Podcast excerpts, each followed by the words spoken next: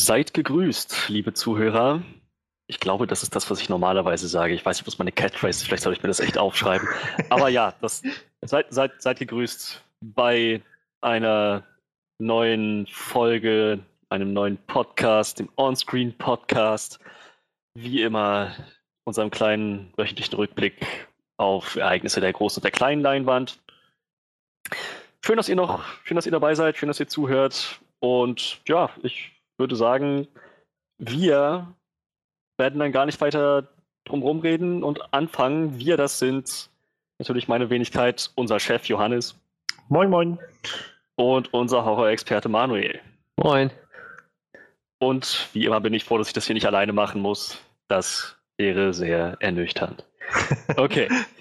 ja, äh, das übliche Programm. Wir werden erstmal eintauchen in ein paar News, die jetzt in den letzten Tagen ähm, aufgetaucht sind. Die Highlights der Woche, wie wir das so schön nennen. Und diesmal keine Flashlights, keine, keine weiteren Ablenkungen. Wir steigen dann direkt ein in unsere Review zu Wind River.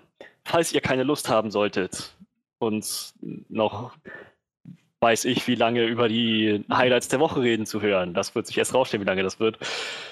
Und dann lieber, lieber direkt in die, in die Review einsteigen wollt, dann könnt ihr das natürlich machen. Die Gelegenheit geben wir euch.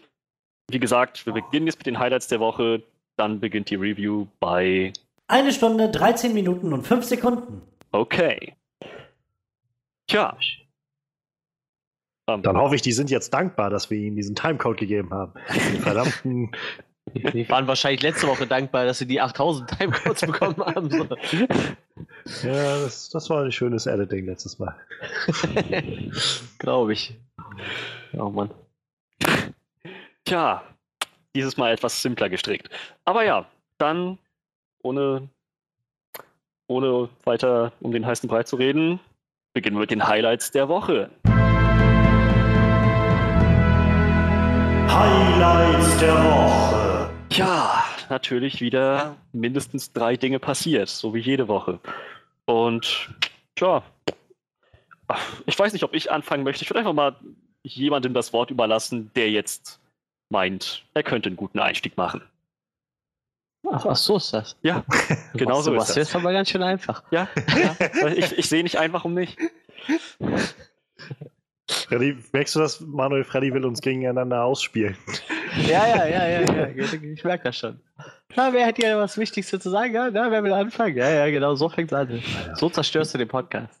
Ja, ich meine, man muss ja wissen, welche Meinung jetzt wichtiger ist als, äh, als die andere und wer jetzt das größere Mitspracherecht hat, was? Ähm, ja. Nein, ja. sonst, sonst fange ich gerne an. Ähm, ja, du hast doch, glaube ich, das wichtigere und längere Thema wahrscheinlich. Herzlich gern, ähm, also. Alle unsere Themen sind wichtig, ja. Wir, wir reden nicht über Quatsch oder so. Wir, wir reden nur über die Dinge, die viele Leute bewegen, die alle Leute bewegen, würde ich sagen.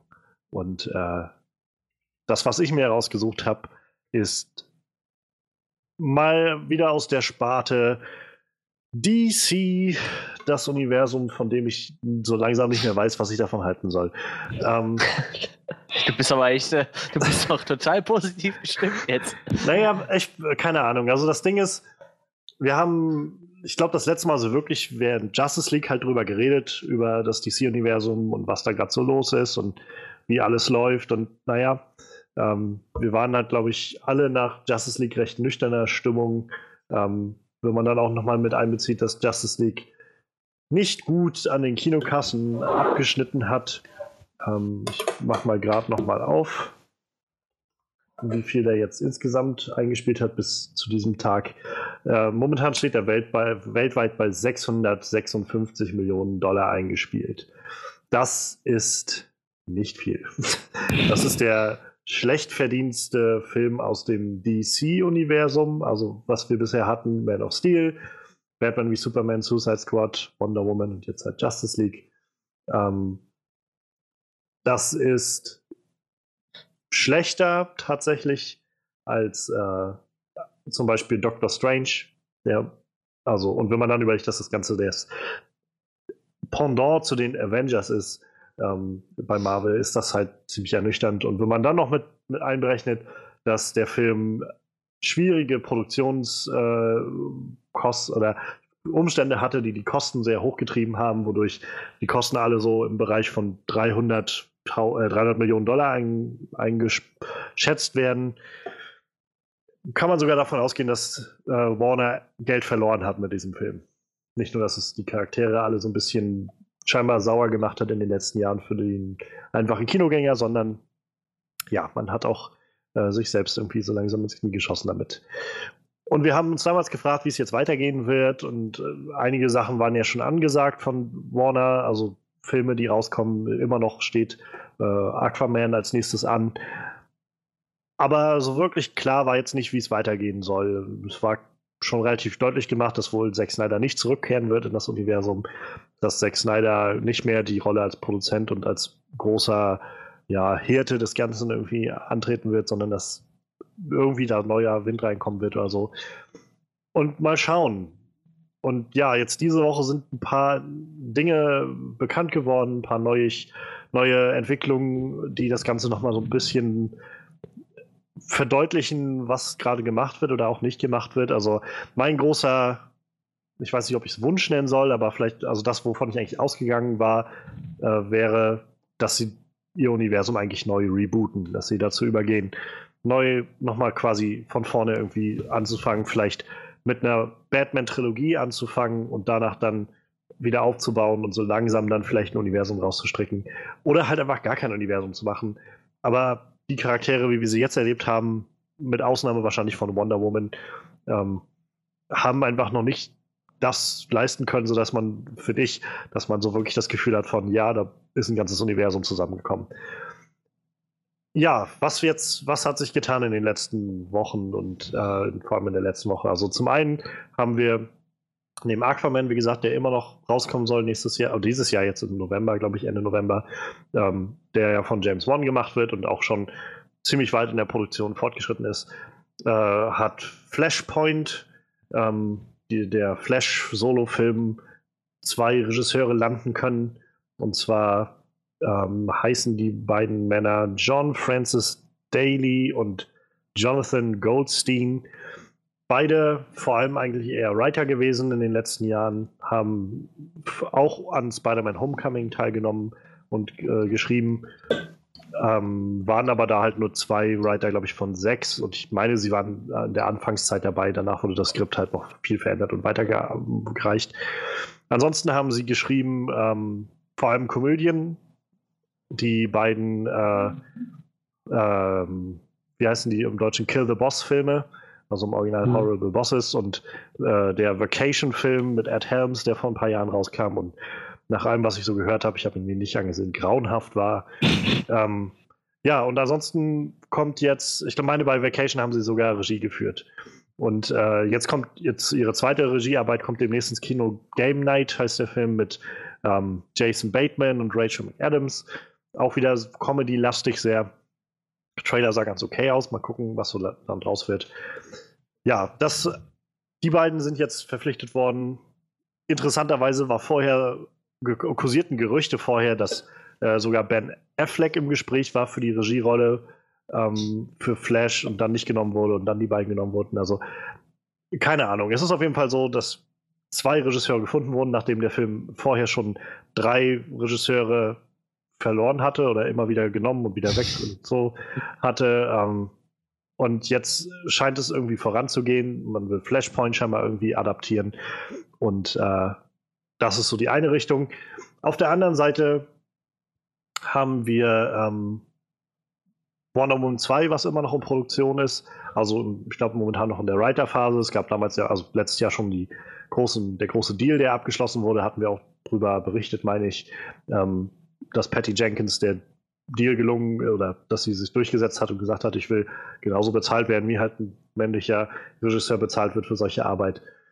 Äh, ja, dazu kommt dieses Seitenuniversum oder so, was DC scheinbar plant aufzumachen, denn sie wollen immer noch ihren Solo ähm, Joker-Film machen, der irgendwie losgelöst ist von dem Ganzen und nichts mit, äh, nichts mit Jared Letos Joker zu tun hat, sondern so eine Art Origin-Story für den Joker sein soll, die aber halt, wie gesagt, einzeln stehen soll und irgendwie so ein, so ein Crime-Thriller-Vibe haben soll. Dafür verpflichtet ist der äh, Regisseur von War Dogs und den Hangover-Filmen Todd Phillips. Und momentan ist vor allem Joaquin Phoenix im Gespräch. Offenbar möchte man bei Warner sehr gerne ihn darauf festnageln, dass er die Rolle des Joker spielt. Außerdem, in, wieder im größeren Universum, so wie es sich anhört, plant man momentan wieder reale einen Lobo-Film. Ähm, Lobo als äh, ja, großer Macho äh, Kopfgeldjäger aus dem All mit seinem Motorrad und Zigarre oder so. Ähm, es das gab ist so ein Ron Perlman-Charakter. Ja, es, es, gab wohl schon länger, ähm, länger mal Pläne, das Ganze umzusetzen. 2009 äh, war Guy Ritchie so ein bisschen damit beschäftigt oder war kurz damit beauftragt, so eine PG-13-Version des Ganzen umzusetzen. Ähm, dann wollte man Dwayne Johnson dafür einsetzen. Äh, irgendwie fiel das dann alles auseinander und jetzt auf jeden Fall will man das wieder annehmen.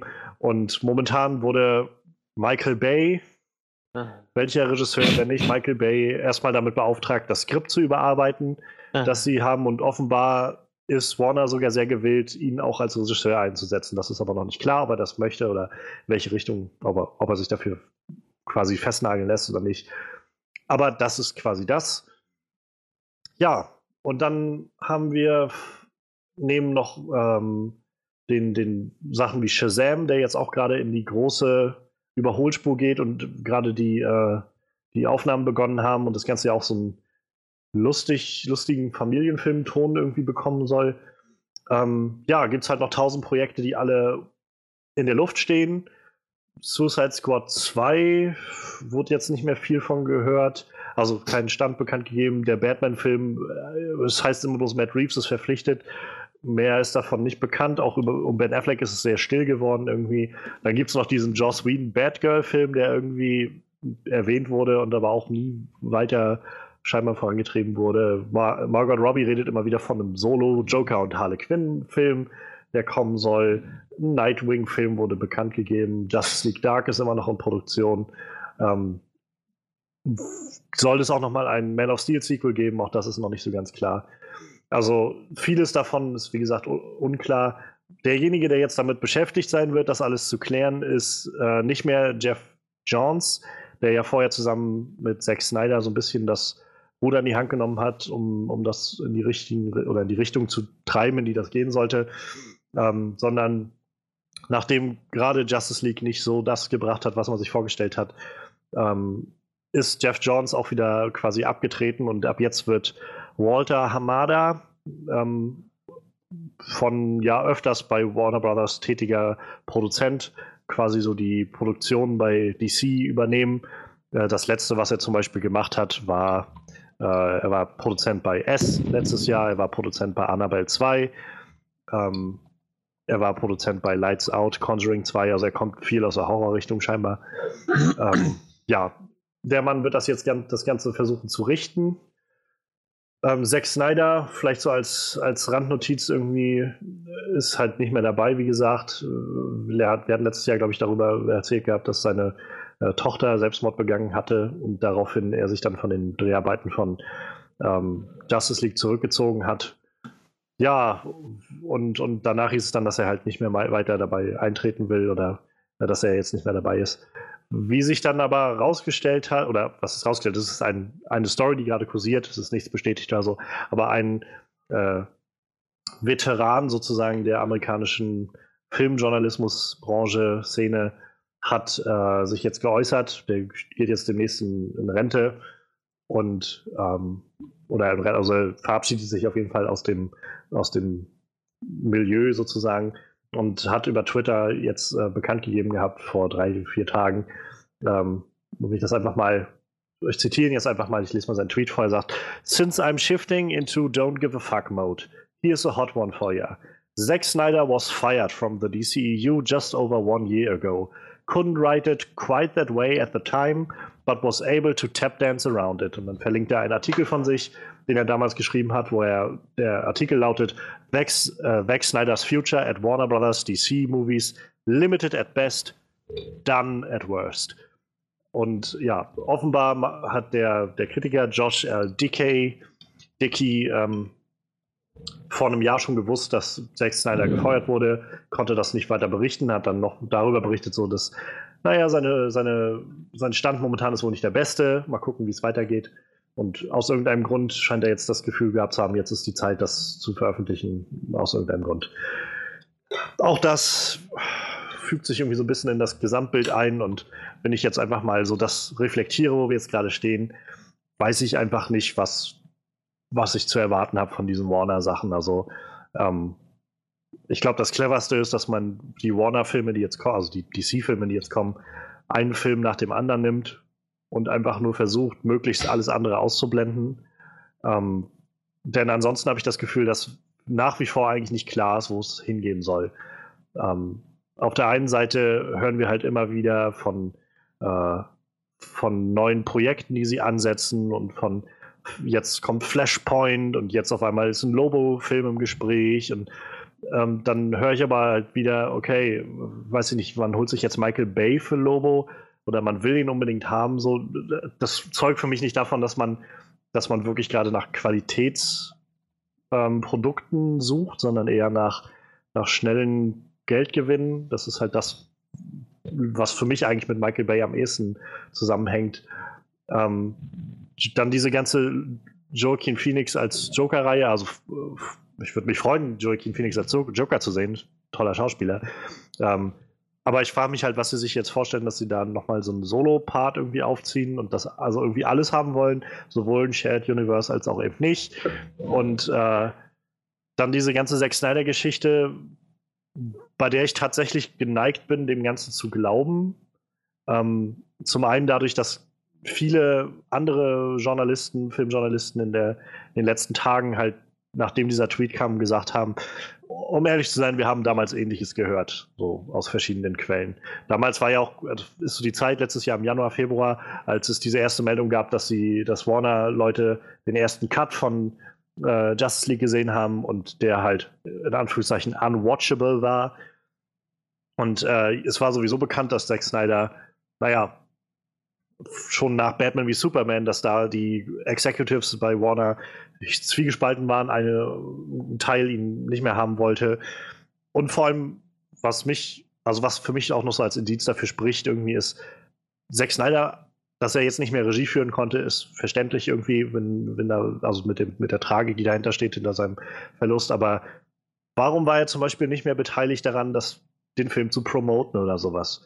Das war ja, wäre ja jetzt nichts gewesen, was irgendwie schlimm gewesen wäre. Hätte er nicht eigentlich, wenn das so auch so ein Herzensprojekt von ihm ist, sich, also es wirkt ein bisschen seltsam, dass er halt nicht, nicht mal während der Werbezeit für den Film irgendwo da war, da, da war in, in irgendwelchen Talkshows oder was ich, mal einfach darüber geredet hat, über seinen Film oder so. Ähm, ja, dazu kommt dann, wie gesagt, diese Joss Whedon-Geschichte, der ja dann die Regie übernommen hat, wo man sich, wo ich mich jetzt gerade frage, ob zum Beispiel diese, dieser Batgirl-Film, den Joss Whedon da plant, ob das nicht so ein Vorhalt war, dass sie halt sagen können, wir haben Joss Whedon jetzt hier wegen diesem Batgirl-Film und dann übrigens, er hat jetzt nochmal die Regie von dem Ganzen übernommen. Und naja, wenn das halt tatsächlich so kommen sollte, zeugt das halt alles so ein bisschen für mich von dem, von dem Charakter, der dahinter Warner gerade steht. Also, dass sie dann auch dazu übergehen, diesen, diesen wirklich tragischen Familienverlust, den Sechslander da ähm, hingenommen hat, den jetzt irgendwie auszuschlachten, dafür zu sagen, hey, deshalb ist er jetzt weg, so statt zu sagen, nee, wir haben den gefeuert, weil wir seine Filme, also weil wir nicht mögen, was er mit unserem Universum gemacht hat oder sowas. Ähm, also nicht, ich glaube, das ist das Letzte, was Zack Snyder gebraucht hat in der Zeit, äh, wenn seine Tochter irgendwie gestorben ist, dass dann irgendwie auch noch kommt, hey, übrigens, wir haben den gefeuert, weil er halt äh, keine guten Filme für uns gemacht hat in unseren Augen. Das ist natürlich auch nicht das Richtige, aber dann auf jeden Fall diesen Tod zu nutzen und dann zu sagen, ja, deshalb ist er jetzt nicht mehr bei uns und so, das zeugt für mich von einer sehr, weiß ich nicht, unmenschlichen Herangehensweise an das Ganze. Und ja, im Großen und Ganzen habe ich halt umso weniger das Gefühl, dass, das, dass da wirklich Leute miteinander zusammenarbeiten. Also wenn, es ist halt schwierig, äh, die Einzelheiten alle zu kennen, aber ich meine, was man immer wieder das Gefühl kriegt, allein wenn man das bei Twitter mitverfolgt, finde ich, ist, dass die Leute bei Marvel scheinbar, also hinter den Kulissen vor allem, die, die ganzen Regisseure und so, echt viel miteinander zu tun haben und alle sich in so einer großen Marvel-Familie irgendwie zusammenfühlen. Und ich weiß, ich bringe schon wieder irgendwie das Gegenbeispiel Marvel dafür. Aber es wirkt halt einfach alles viel mehr, als ob die Leute zusammenarbeiten, als ob die Leute halt gemeinsam an einem Strick ziehen. Und ich habe halt eher das Gefühl, dass, wie gesagt, dann auf einmal einen neuen Joker-Film auf der Seite zu machen und Jared Leto dann wahrscheinlich, also wie würdest du dich als Schauspieler fühlen, wenn du auf einmal merkst, oh, die casten nochmal einen neuen, der genau dasselbe spielt wie ich. Nur halt anders, weil sie das scheinbar nicht mögen. Also, also ich finde, sie stellen sich ständig neues Bein damit. Ich finde es sowieso, wie gesagt, eine schlechte Idee, einfach weiterzumachen mit diesem DC-Universum, was sie da haben. Und dann halt Michael Bay irgendwie so als, als, weiß ich nicht, als Kirsche auf dem Ganzen drauf, zeugt für mich davon, dass sie eigentlich immer noch nicht wissen, was sie eigentlich wollen. Ja, das war jetzt mal viel geredet, einfach um, einfach weil ich dachte, es ist vielleicht dann doch mal wichtig, den Stand, den, den wir irgendwie erreicht haben im DC-Universum, der seit Justice League passiert ist, irgendwie mal wieder aufzuholen und mal so klar zu machen, wo, wo es scheinbar gerade hingeht, in welche Richtung. Ähm, ja, ich, was, was meint ihr? Also natürlich nicht zu irgendwie allem, aber so, was ist euer Gesamteindruck gerade von, von DC, vom DC-Universum, wenn ihr das so alles hört? Ich will Aquaman. Soll mich in Ruhe lassen mit dem Mist, ich will nur Aquaman. Und vielleicht will ich noch Wonder Woman 2. Ich finde es total lustig mit, Joker, das fand ich total lächerlich, als ich das gelesen habe. So, ja, wir wollen jetzt einen anderen und wir wollen dann noch mal einen eigenen Joker. Warum? Was? Ich meine, ja. ich, mag, ich mag den Joker, den Jared Leto spielt, nicht. Was jetzt nicht an Jared Leto liegt, sondern einfach diesen Puppchen Joker, den die da jetzt zusammengebastelt haben. Aber was? Und außerdem hätte ich gerne Jack Gyllenhaal als Joker, weil ich finde, der hat so ein Joker-Gesicht. Naja, wenn wir, wenn man da den Gerüchten glaubt, dann trifft Matt oder hat Matt Reeves sich ja jetzt schon ein paar Mal mit ihm getroffen, weil er ihn als Batman haben will. Ich, ach, Aber das ist halt ist nur. Batman, so, oder? Also, wenn ich. So, allein optisch würde ich sagen, das ist eigentlich eher so ein Joker-Typ, so. Ich finde, der hat schon so.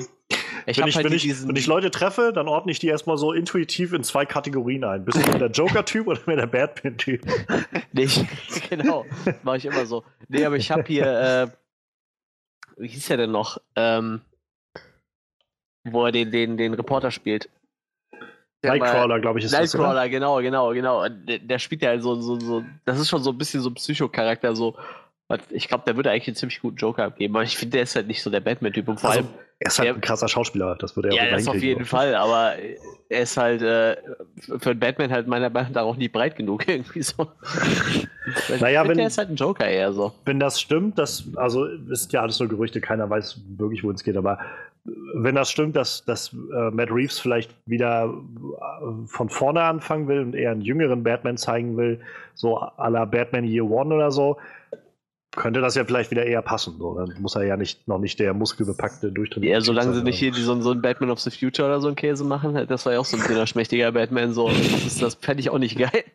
Ich meine, bei DC ist halt alles möglich. So. Die, die schlachten halt alles aus, was sie haben. So. Ich, meine, das merkt man so an Lobo. Ich meine, Lobo ist auch nicht so gerade das beste Filmpotenzial irgendwie. Aber echt, ohne Scheiß, Ron Perlman wäre ein cooler Lobo, glaube ich. Ja, was, was meinst Lobo. du denn jetzt? Also, ich glaube, du kennst Lobo noch, also auf jeden Fall besser als ich, glaube ich. Ähm, ich habe hier einen Comic, der heißt äh, Lobo the Duck. Das ist eine Verschmelzung zwischen Lobo und Howard the Duck. Oh Gott. Diese Marvel DC Crossover, ja. das ist halt total gut. Aber also meinst du, meinst, hast du so generell dein Interesse daran, dass sie jetzt so einen Lobo-Film rausbringen und vor allem dann irgendwie Michael Bay so dahinter? Ja, mit Michael, Michael Bay kannst du wegen mir wegschmeißen.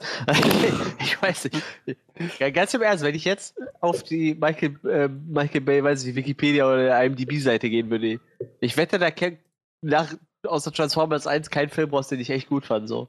Das ist halt, das ist halt voll krass. Also, äh, tut mir leid, ich dich gerade zu unterbreche, aber du bringst halt gerade so einen guten Punkt auf, weil äh, doch einige Leute auch angefangen haben, nachdem, äh, nachdem jetzt halt die Nachricht rauskam, dass sie fanden so, naja, aber ich meine, Michael Bay, der hat halt auch The Rock gemacht und hat halt auch Armageddon gemacht und so. Diese Sachen, die halt irgendwie ja, mehr okay. so Crowdplayer sind. Aber dabei muss man aber, finde ich, auch immer sehen, dass diese Sachen auch echt 20 Jahre her sind.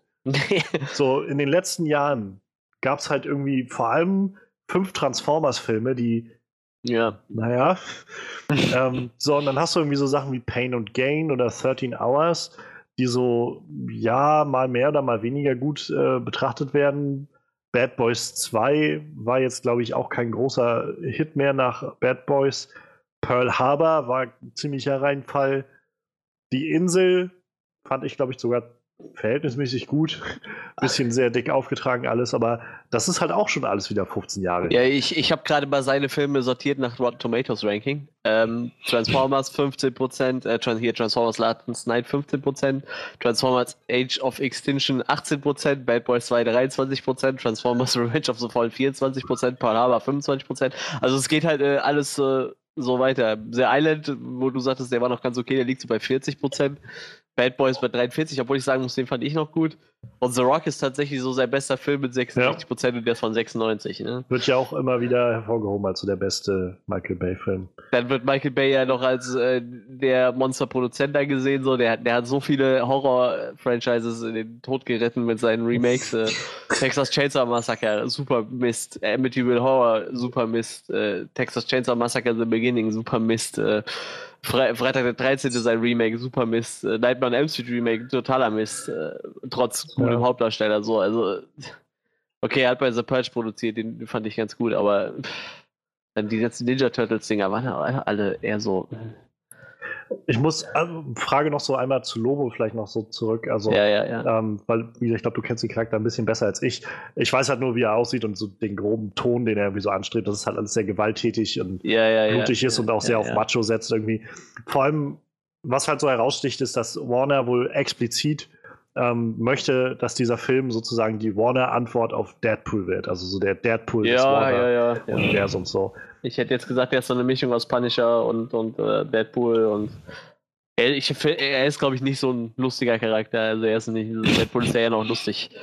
Der geht, ich würde sagen, er geht eher so Richtung Punisher dann so, ne? Ist auch eher so ein Söldner-Typ. Tja, also die Frage ist halt, die ich mir so stelle, selbst wenn wir jetzt sagen, Michael Bay wird nicht Regisseur, er arbeitet jetzt ja das Skript, ist Michael Bay derjenige, der die äh, sag ich mal, die, die Nuancen bringen kann, um so einen Charakter wie Deadpool zu schaffen.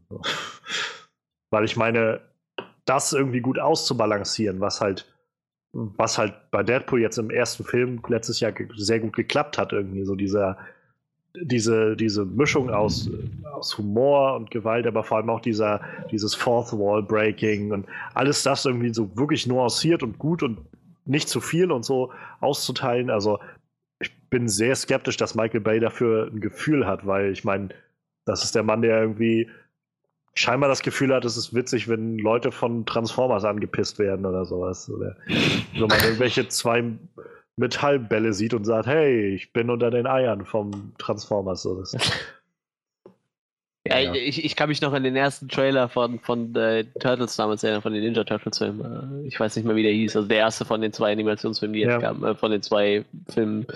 Äh, und dann kommt so eine Szene, wo du denkst direkt so, ja, das ist ein Michael Bay-Film. So. Und dir hängt das irgendwann so zum Hals raus. Diese ganzen Zeitlupen, äh, Überexplosionen, Actionsequenzen. Ich kann die irgendwann nicht mehr sehen, ey.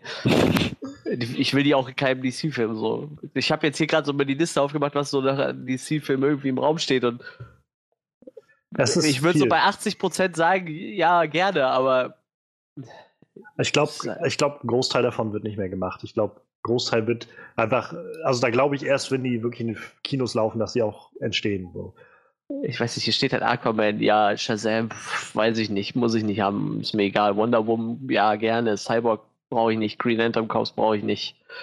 Äh, Batgirl, pff, weiß ich nicht. Batman immer wegen mir. Mhm. Black Adam brauche ich nicht. Flashpoint wegen mir. Was im City Sirens könnte vielleicht ganz cool werden, so, weil ich weiß ich nicht. Ich würde halt gerne nochmal äh, Margaret Ruby als Harley Quinn sehen, so, die mochte ich in in dem Suicide Squad auch ganz gerne. Äh, Justice League Dark hätte ich total gerne, aber ganz im Ernst, unabhängig vom Rest vom Universum und äh, bitte an Guillermo del Toro zurückgeben oder so, also an irgendeinen, der Ahnung von dem Universum hat und der auch Filme in diesem Stil drehen kann. Äh, weil wenn die da jetzt anfangen, mit ihren Stammregisseuren zu arbeiten, gibt es sowieso keinen. Wegen mir können sie das auch James Wan geben, so, der hat halt ein Händchen für Horror und ich glaube, das ist bei Justice League Tag nicht schlecht. So Nightwing denke ich mir auch, so, pff, weiß ich nicht. Vielleicht sollten wir den erstmal als Sidekick in ja. den Batman-Film rein. Ich, ja, ich denke halt auch, so. gebt uns doch erstmal einen Batman-Film, bevor ihr anfangt, lauter Batman an, andere Batman-Geschichten yeah. zu machen. Ein Solo-Joker-Film, ein Solo-Batgirl-Film, Solo-Nightwing-Film und sowas. Ja, das, gesagt, das sind halt, glaube ich, die, genau die Sachen, die meiner Meinung nach nicht mehr entstehen werden. Glaube ich nicht. Also da, da muss halt, glaube ich, echt eine Menge passieren, bis dass diese Sachen wirklich noch entstehen, dass du wirklich dahin kommst, dass ein Solo-Batgirl-Film auf einmal da ist und ein Nightwing-Film. So, das ja, ist halt den, den Nightwing-Film. Das ist so, den haben sie, glaube ich, äh, Adam McKay, glaube ich, gegeben, den Regisseur, der halt letztes Jahr den Chris McKay, so nicht Adam McKay, Chris McKay. Und äh, der hat halt letztes Jahr den Lego Batman-Film gemacht. Und nachdem Lego Batman rauskam und erfolgreich war, kam eine, weiß ich, zwei Wochen später die Nachricht, hey, Chris McKay macht den nächsten Nightwing-Film. So. Das klingt für mich einfach so unglaublich wie nach, hey, der hat was Gutes gemacht, dann lass den irgendwas bei uns machen. So. Und naja, vor allem, sehen, was wir rauskommen. Ich, ich sehe in diesem Universum halt, also wenn es noch in diesem Universum bleibt, sehe ich halt Nightwing auch noch gar nicht, weil es vor allem auch noch gar keinen Robin gab, so über den schwer geredet wurde. So. Es wurde ja nicht mal. Doch, irgendwo gab es doch, warte mal, war das in dem äh, Batman wie Superman? Irgendwo gab es doch ein äh, verbranntes Robin-Kostüm, oder? Ja, ja, da wurde gezeigt, dass Batman diese, dieses äh, Robin-Kostüm da noch in seinem äh, genau, genau, genau. Ja, stimmt. Also das war ja das Einzige, was überhaupt an, an Robin erinnert. So. Und Robin musste ja erstmal zu Nightwing werden, so der erste Robin irgendwie. Weißt du, so, das ist halt, der wurde halt noch nicht mal erwähnt, so irgendwie. Und dann so, ja, wir machen jetzt einen Robin Nightwing-Film. Was? Wo kommt der jetzt her? Ja. So, so Lobo ist halt so, den könntest du halt noch irgendwie reinschmeißen, so der muss ja nicht unbedingt in der Nähe von Batman stattfinden, aber so Nightwing, den sollte man wenigstens mal erwähnt haben in zwei Filmen, wo Batman vorkam irgendwie. Das, äh, ich weiß es nicht. Ich weiß es nicht, ob man das einfach so, so, so aus sich aus den Fingern saugen kann. Wie gesagt, also von den ganzen Filmen, die da angekündigt sind, sind es vielleicht vier, fünf, die mich noch interessieren würde. Der Rest ist so, ja, wenn er meint, ihr müsst das machen, dann macht, aber hm. ich muss, muss das nicht zwingend haben. So, wie gesagt, Joker Harley Quinn Film brauche ich eigentlich auch nicht. So, diesen Gotham City Sirens hätte ich mir echt gerne angeguckt, glaube ich. Tja. Vor allem hätte ich tatsächlich gern gesehen, wie äh, das so, so Harley Quinn halt irgendwie so mit, mit Poison Ivy was anfängt. Das wäre halt auch mal was Neues im Comic-Universum, irgendwie, habe ich so das Gefühl. Das ist ja so, so, so, so ein weiß ich nicht, das kommt ja in den Comics öfters mal vor, dass die zwei ja. äh, so, so, was miteinander haben irgendwie. Fände ich halt ganz interessant. Und was ich halt auch total lustig finde, ist, dass so, so Catwoman kommt halt so gar nicht vor. So, das haben sie einmal versucht, das hat nicht funktioniert und das reicht. Dabei waren die ganzen Catwomans in den Batman-Filmen eigentlich ziemlich cool. Das hat halt nur mit Halle Berry nicht funktioniert, was auch nicht an Halle Berry lag, sondern einfach in diesem unglaublich schlechten Film. Tja, äh, ich weiß es, es nicht. Wird, wird sehr interessant. Was, Freddy, was, was ist denn nach all dem, was jetzt so passiert ist seit Justice League, irgendwie dein, dein Mitnehmsel aus dem Ganzen? Ist das so?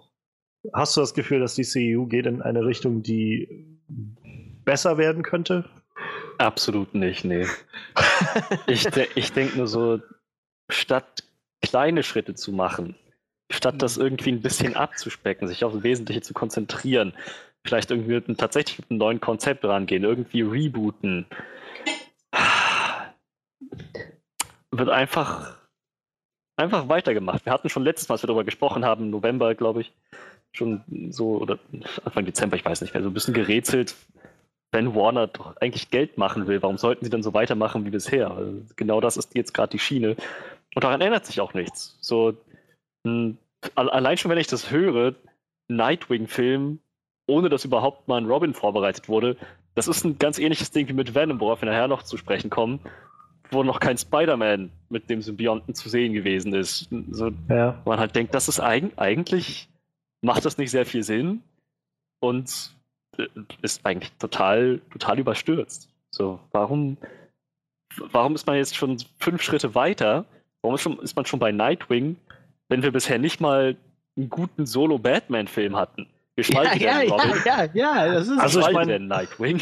Also ich meine, gerade bei dem Nightwing muss man ja so sagen, das sind ja Nightwing, Batman, Black Adam, das sind diese ganzen Sachen, die halt alle vor einem Jahr schon irgendwie festgelegt wurden und wo seitdem irgendwie nicht mehr viel drüber geredet wurde. Die sind angeblich immer noch in Produktion, aber es wird halt nicht mehr drüber geredet. Und ich glaube, also meine Theorie ist auch, dass man, dass die jetzt einfach so klammheimlich alle ausgelaufen, auslaufen werden. Aber gleichzeitig bin ich dann wieder genau bei dir, wo ich denke, dann, wenn das wirklich passiert, dass sie die alle auslaufen lassen, warum fangen sie dann jetzt mit Lobo an oder sowas? Tja.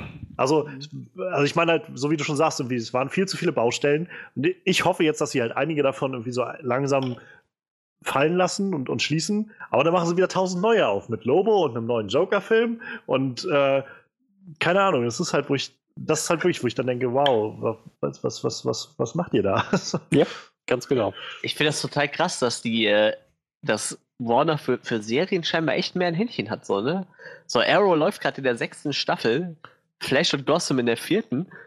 Ähm, Ja gut, hier, hier steht jetzt noch iZombie, okay, das ist halt äh, Vertigo, ne? Das gehört ja auch noch Mhm. irgendwie zu DC. Fand ich total gut, die Serie. Äh, Preacher, gut, kann man jetzt drüber streiten. Ich glaube, da war die zweite Staffel nicht mehr so geil. Läuft da über Vertigo auch DC quasi.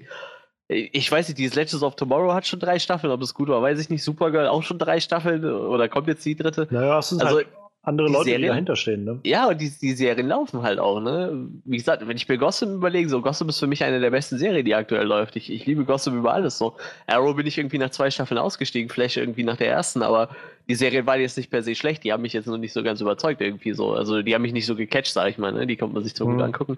Aber ich weiß nicht, wieso, wieso läuft es da so gut? Äh, Ich meine, da stehen ja auch schon wieder, ähm, ich sehe hier gerade in Development sind irgendwie so acht Serien oder so und Ordered sind irgendwie fünf. Ich weiß auch nicht, ob das also gut funktioniert. Eine Watchmen-Serie bei HBO, das finde ich eigentlich ganz nett. Die- Das wird die- interessant. Die hat Ja. äh, den, den David Lindelof als, äh, als Showrunner Ach, von halt Lost, aber der hatte jetzt vor allem Leftovers, also nach Lost hat er jetzt diese Leftovers-Serie, Ja, ja. die halt unglaublich, ich habe noch, noch nicht eine Folge davon gesehen, leider, aber äh, die wurde halt unglaublich gelobt für alles das, was sie so macht. Und äh, ja. Weißt du, was- was ich spannender finde? Äh? Krypton, also die Serie Krypton, oh, die wird vom. Sci-Fi Channel produziert und Sci-Fi macht halt eigentlich nur diese Silent Billig-Produktion, wenn die selber was produziert. So. Das wird Die- richtig geil, glaube es ist nicht nur das, sie haben vor kurzem bekannt gegeben, dass sie jetzt eine Metropolis-Serie machen. Hm? Quasi Ja. wie Gotham, nur mit Metropolis. Also Metropolis, bevor Superman nach Metropolis kommt. Ja. da sind wir wieder, ne? Ja, und das, das Geilste ist ja äh, on an upcoming DC Digital Service. Das heißt, da äh, sitzt noch kein Fernsehsender hinter, der vielleicht noch irgendwie ein bisschen. Ich meine, gut, äh, The CV ist, glaube ich, äh, eh ein Sender von, von Warner selber, ne? Meine ich, oder? CW? Ja. Äh, kann sein. Ich, ich meine, das, das wäre schon. ein, Wa- Wa- ein Warner äh, angegliederter Fernsehsender. Ja, ich, ist glaube So- gut möglich. Klar, da, da muss man jetzt auch sagen, das gehört dazu Warner, aber so, so wenn die so, so einen eigenen Digitalservice, also so quasi die eigenen Streaming-Service aufbauen, so, da, da, da guckt ja da gar keiner mehr drauf. Bei Watchmen, weißt du, da hast du halt HBO dahinter stehen, die Aussagen werden Eltern, wenn das scheiße wird, ne? dann reißt euch den Arsch auf, so, weil wir sind HBO, so. Und vor allem Watchmen, Alter. Wenn, wenn die Das Watchmen ja versauen, dann raste ich aus. Das ist ja schön, dass du sagst, so, wir sind HBO. Ich glaube halt, das Motto oder der Slogan von HBO ist halt einfach It's HBO. So, das Ja. passt gerade ganz gut. We're gonna fuck you up, man. It's HBO. Ich bin, ich bin echt gespannt, ey. Also das, das wird krass. Also auf, die- auf die Serie freue ich mich aber auch richtig, muss ich sagen. Weil ich fand den Film schon großartig so. Äh, war es nicht sogar Zack Snyder, fällt mir gerade ein? Ja, ne? War Zack Snyder? Zack Snyder Ja, ja. Tatsächlich einer der letzten guten Filme von ihm so. Äh, da habe ich richtig abgefeiert. Das Universum ist halt auch echt cool. Ja, und äh, ich, ich hoffe, dass HBO, äh, wie gesagt, da ein Händchen drüber hält. So, HBO ist ja nur bekannt für große epische Serien. So. Und ich, ich denke, da hat Watchmen echt. Äh, für alle anderen Serien weiß ich nicht. Äh, kann ich mich gerade nicht begeistern oder, oder sehe ich schwarz, weil DC da freie Hand hat. Metropolis, das ist ja total lächerlich dann, ne? Bei Gossip läuft über Fox. Das ist vielleicht dann auch nicht schlecht, dass Fox dann da drüber gucken kann. So. Auch Gotham aber funktioniert wohl. Ich, ich habe die erste Staffel teilweise gesehen, danach dachte ich mir, das, das gebe ich mir jetzt nicht mehr. Aber auch das funktioniert ja nur so sehr, sehr begrenzt. So, so sehr sie das auch irgendwie aufziehen wollen, Gordon ist der Hauptcharakter und es geht noch gar nicht um Batman. Diese Stadt funktioniert auch ohne Batman. Dafür haben sie, glaube ich, schon ziemlich oft doch ein paar von Bruces späteren Eigenschaften und Erfahrungen einfach mal in seine Kindheit vorverlegt. Ja, damit das, stimmt irgendwie schon, Sinn ja, macht. Das auf jeden Fall, das auf jeden Fall. Ach, naja. Naja, es, ich weiß nicht, ist das nicht in der neuesten Staffel gerade, wo Bruce jetzt schon mit so einem Amateuranzug irgendwie als 15-Jähriger oder sowas. Die neue Staffel hat so den durch Untertitel The Dark Knight auf oder jeden. Fall, ja. Also, Mhm. ich, ich habe halt nicht eine Folge davon gesehen. Das ist halt nicht so wirklich, was mich interessiert. Ähm, ich höre halt sehr unterschiedliche Dinge. Also die eine Seite, die halt wirklich sagt, das ist irgendwie eine spannende Neuerzählung irgendwie über, über Gotham und so die Kindheit von Bruce Wayne. So. Ähm, die andere Seite, die aber halt auch sagt, irgendwie tanzt man die ganze Zeit halt nur um den heißen Brei herum, weil man dann einfach die ganzen äh, Referenzen haben will und die ganzen Bösewichte haben will und so, aber halt Batman nicht haben will. Und irgendwie die meisten Leute sich dann halt sagen, hey, warum soll ich eine Batman-Serie ohne Batman gucken? Mhm. Das Lustige ist, das funktioniert im Comic ziemlich gut und in der Serie haben die tatsächlich irgendwann gemerkt, dass es in der Serie nicht so gut funktioniert. Deshalb hat er halt mittlerweile auch eine relativ große Rolle, der, äh, der, der Bruce-Darsteller. Ähm, aber trotzdem habe hab ich so, also wie gesagt, ich habe die zweite Staffel gesehen, in der dritten bin ich noch nicht. Ich habe trotzdem halt immer noch das Gefühl, dass der Fokus halt sehr stark auf, auf äh, Gordon liegt, vor allem weil halt auch viel aus seinem Privatleben da so thematisiert wird. Das ist bei Bruce halt nicht so krass. Der kriegt halt immer so fast in jeder Episode irgendwie so seine kleine Side-Story, aber so die Hauptstory liegt halt immer noch auf, auf Gordon irgendwie. Und ich, ich mag halt diese ganzen Origins halt.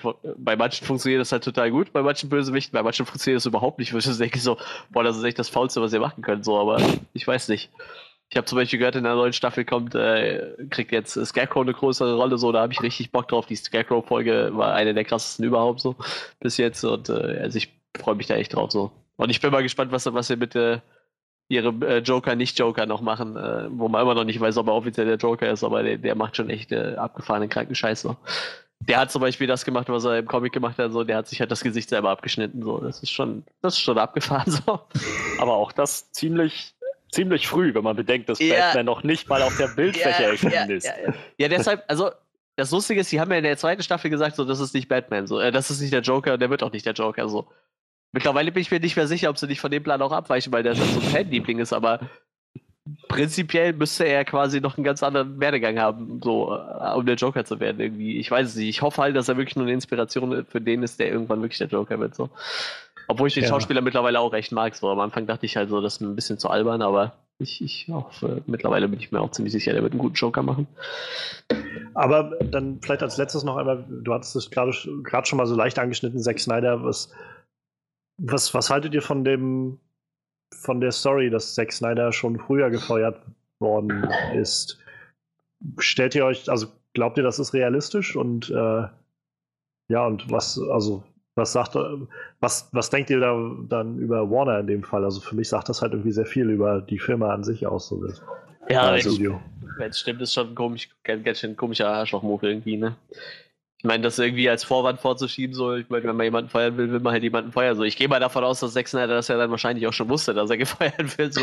Wahrscheinlich, ja. Ja, und äh, ich meine, das ist ja dann nur noch Öffentlichkeitsarbeit, so. Und klar, wenn man den irgendwie schützen will, dann, aber ich weiß halt nicht, ob Zack Snyder das so gepasst hat, dass man das dann vorgeschoben hat. So. Und vielleicht hatte sie auch gedacht, ja, das ist jetzt ein bisschen faul von euch. So, ihr hättet ruhig sagen können, dass ihr mich auch so gefeuert hättet. So.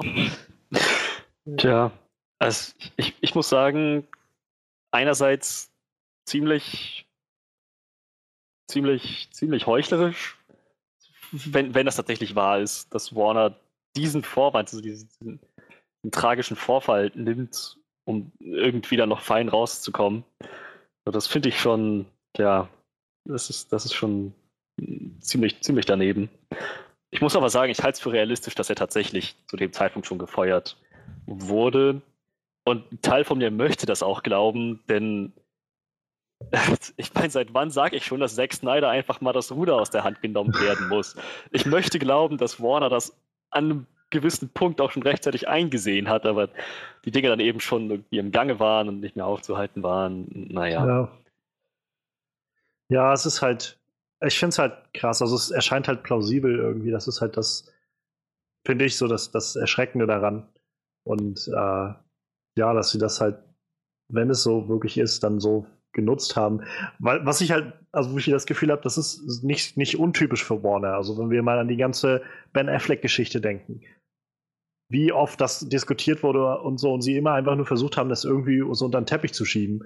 Und ich meine, wer glaubt jetzt gerade noch wirklich daran, dass Ben Affleck nochmal als Batman, geschweige denn in der Matt Reeves Trilogie irgendwie dabei sein wird?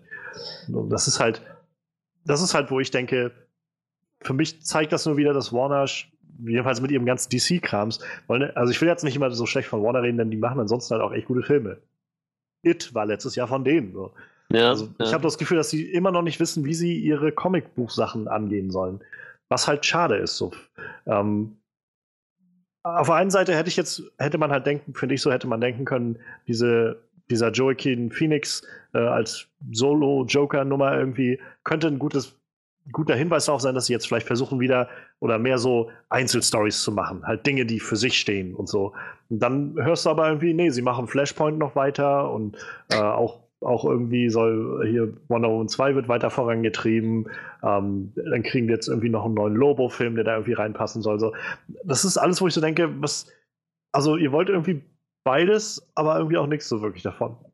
Und ich glaube halt, dass nichts davon den Zuschauer wirklich, äh, ja, so wirklich dazu holen wird. Leider. Denn eigentlich wünschte ich mir auch nur, dass wir da gute Filme kriegen die ganze Zeit. Ja, ja das wäre natürlich der Idealfall.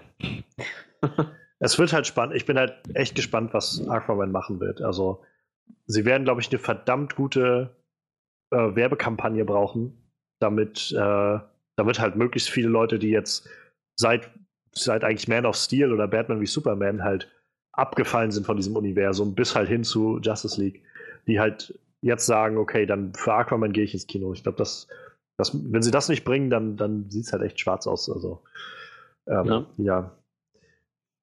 Ganz zum Schluss, vielleicht ganz zum Abschluss einmal, um vielleicht äh, ein bisschen, bisschen Perspektive zu bringen. Wie gesagt, Justice League hat irgendwie 600, äh, knapp 660 Millionen Dollar eingespielt letztes Jahr. Ähm, Jumanji, Welcome to the Jungle, der The Rock-Film, steht momentan äh, als fünf bester Film von 2017. Der Film hat Mitte Dezember gestartet und also jetzt läuft er immer noch in Amerika. Ich glaube, diese Woche war er immer noch Platz 4 in den Charts in Amerika. Der Film hat momentan 883 Millionen Dollar weltweit eingespielt und steht damit vor Spider-Man Homecoming, vor Guardians of the Galaxy 2, vor Thor Ragnarok, vor Wonder Woman. Und ja, und wie gesagt, Justice League ist irgendwie nicht mal über die 600, äh, geschweige denn an die 700 rangekommen. Das ist ganz schön krass. Mhm. Das ist in der Tat krass. Tja. Ja, ähm, so viel vielleicht einmal das Status-Update bezüglich Warner. Ähm, lasst uns doch vielleicht auch gerne wissen, was ihr davon haltet. Irgendwie, was geht euch das eh nicht alles auf die Nerven oder, oder seid ihr irgendwie frustriert von dem, was da passiert oder könnte es euch einfach nicht mehr egal sein? Ähm, lasst es uns doch gerne wissen. Tja, Mensch, weiß nicht, ob wir das letzte Mal so, eine Umfang, so ein umfangreiches News-Thema hatten. Ja. ja. Wir haben schon hin und wieder solche News-Themen, aber so manchmal gibt es so, so, so, so Dinge halt, die echt, die so potenziell endlosen Gesprächsstoff bieten. Ja. naja, aber da wir nicht endlos Zeit haben und ihr wahrscheinlich auch nicht, gehen wir jetzt einfach mal weiter zum nächsten Thema. Und ich bin fast dafür, jetzt wo wir es gerade eben schon so ein bisschen angeschnitten haben, hm, dass äh, ich jetzt äh, übernehme mit dem Venom-Teaser. Ja, es gab einen Venom-Teaser. Ähm, zu einem Film, der wann, die, der, später dieses Jahr, im Herbst, im Herbst glaub, war das. Ja, ne? ja, ich glaube Oktober oder November oder so. Und irgendwie in, in den Dreh. raus. So, also es gibt wohl ziemlich hohe Fanerwartungen an den Film. Venom ist ein sehr beliebter Charakter in den Comics, eine ziemlich coole Figur halt auch. Und ähm, ein Solo-Venom-Film wird ja schon seit, von, seit Jahren debattiert und von Fans auch irgendwo ähm, gewünscht und erwartet. Und ja, nun ist es endlich soweit und der erste Trailer, Te Teaser, Teaser, kommt ähm, so relativ relativ spät, wenn man bedenkt, was für, ein, was für, ein, ähm, für eine Erwartungshaltung viele Fans schon haben aber selbst wenn man die, diesen Zeitaspekt außer Acht lässt, ist es halt wirklich nur ein Teaser, der nicht besonders viel aussagt. So die, die große Frage für mich, also ich kann es mal kurz abreißen. An dem, in dem Teaser ist halt Eddie Brock, ähm, gespielt von Tom Hardy, wie er so, so seinen kleinen inneren Monolog führt. Jeder hat seine Probleme, Trennung, Verlust, Trauer, Tod. Jeder hat so sein, sein Päckchen zu tragen. Und ähm, bei manchen, das ist frei übersetzt aus dem Englischen, bei manchen ist es dann so schlimm, hm, dass man nicht mehr man selbst ist. Und das ist dann der Moment, wo man ihn sieht, auch in so einem, hm, Gott, was ist das, so eine Magnetresonanz? Ja, MRT, MRT, oder, sowas, oder ja. so. Und er dann ähm, relativ außer Atem und, und, und, voll Panik so um sich schaut und dann tatsächlich auch so mehr oder weniger so, so einen Spasmus kriegt, was sehr verstörend aussieht. Und naja, so, das war's dann im Prinzip. Das, und halt der Titel dann, Venom. Interessanterweise ähm, tatsächlich mit dem Gesicht angelehnt an Spider-Mans Maske. ähm, ich finde, das, das schneidet ziemlich, ziemlich guten Punkt an. Ich hatte nämlich jetzt die ganze Zeit, seitdem der Venom-Film im Gespräch ist, seitdem auch, vor allem seitdem rausgekommen ist, dass ähm, dieser Venom-Film allein stehen wird, wohl auch nicht weiter mit Spider-Man im MCU zu tun haben wird, so, beziehungsweise vor Spider-Man spielt. Oder danach und halt, halt, dass das von dieser Comic-Origin-Story von Venom, dass es ursprünglich Spider-Man zum Beyond war und dann auf Eddie Brock übergegangen ist, dass man davon komplett absieht, war jetzt für mich die größte Frage, wie wird das dann aussehen? So wie, wenn sie diesen Weg nicht gehen, welchen Weg gehen sie dann? Und das kam in dem Trailer einfach mal überhaupt nicht raus. Ich habe immer noch keine Ahnung, was die jetzt genau aus diesem Venom machen, wie ich mir das vorstelle, wo das herkommt, wie das passiert ist, was Eddie Brocks Hintergrundgeschichte ist, wenn das, wenn das alles völlig unabhängig von Spider-Man läuft. So, ich, selbst wenn sie in so eine Agent Venom-Richtung gehen, der Trailer hat das nicht vermuten lassen.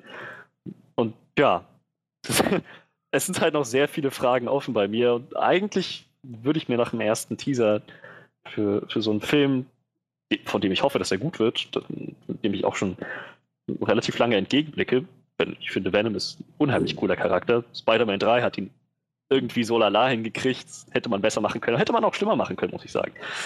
So, naja, jetzt, jetzt bin ich hier mit diesem ersten Teaser und denke nur, das hätte wesentlich informativer sein können. Das hätte noch einen wesentlich größeren Hype erzeugen können. Stattdessen ist das einfach nur so, ja, ziemlich, ja, nicht, ist, es ist einfach nicht aussagekräftig. Ich, ich habe da eine ziemlich einleuchtende, einfache Theorie. Wann hat die angefangen, den Film zu drehen? Vor gefühlt fünf Wochen oder so, wo Tom Hardy die ersten Set gepostet hat? Nee, nee also ich glaube, sie sind vor zwei, drei Wochen sind sie fertig geworden. Also die sind schon komplett fertig? Die, also ich, ich gehe auf, ja. geh auf jeden Fall schwer davon aus, dass noch kein einziger Venom-Effekt gemacht ist.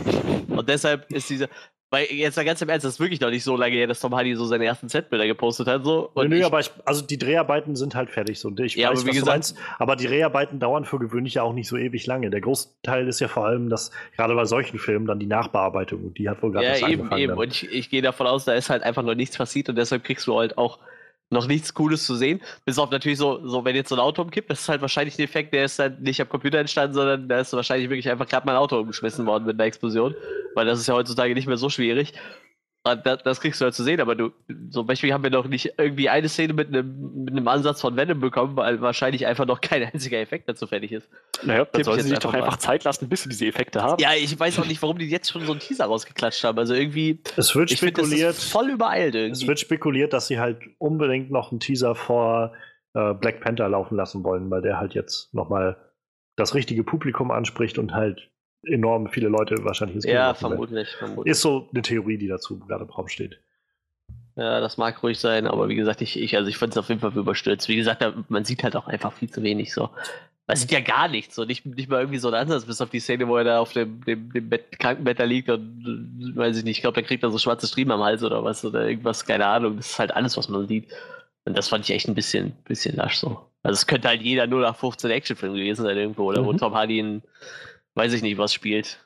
Dahergelaufene Straßenschläge oder so. Ich glaube, das ist so mit mein größtes Problem an diesem Teaser. Also, ähm, auf der einen Seite denke ich halt, es ist, ein, es ist halt nur ein Teaser und ich will auch gar nicht, dass sie mir jetzt irgendwie alles geben oder sowas, aber mir wenigstens ein Gefühl dafür geben, dass es was, was Einzigartiges ist, was Besonderes ist. So. Ähm, ich habe jetzt Venom nicht gesehen, so das ist schon ein bisschen schade. Ich hätte jetzt schon gedacht, dass man ihn wenigstens irgendwie für einen kurzen Moment zu sehen bekommt. Vielleicht wollen sie das extra rauszögern, damit man den im vollen Trailer dann sieht. Okay, so kann man, kann ich dann irgendwie hinnehmen, aber dafür muss dann wenigstens der, Recht, der Rest irgendwie besonders sein. Und ich habe halt das Gefühl, dass der Rest echt so ziemlich 0815 irgendwie ist. Also der Ton wirkt halt für mich ja. so einfach düster und naja, und wir werden halt irgendwie, äh, also wird sich sicherlich irgendwie auf Eddie Brock dann konzentrieren, wie er da dann zu sehen ist und ein paar unzusammenhängende Verfolgungsjagden sind dann da irgendwie mit reingeschnitten.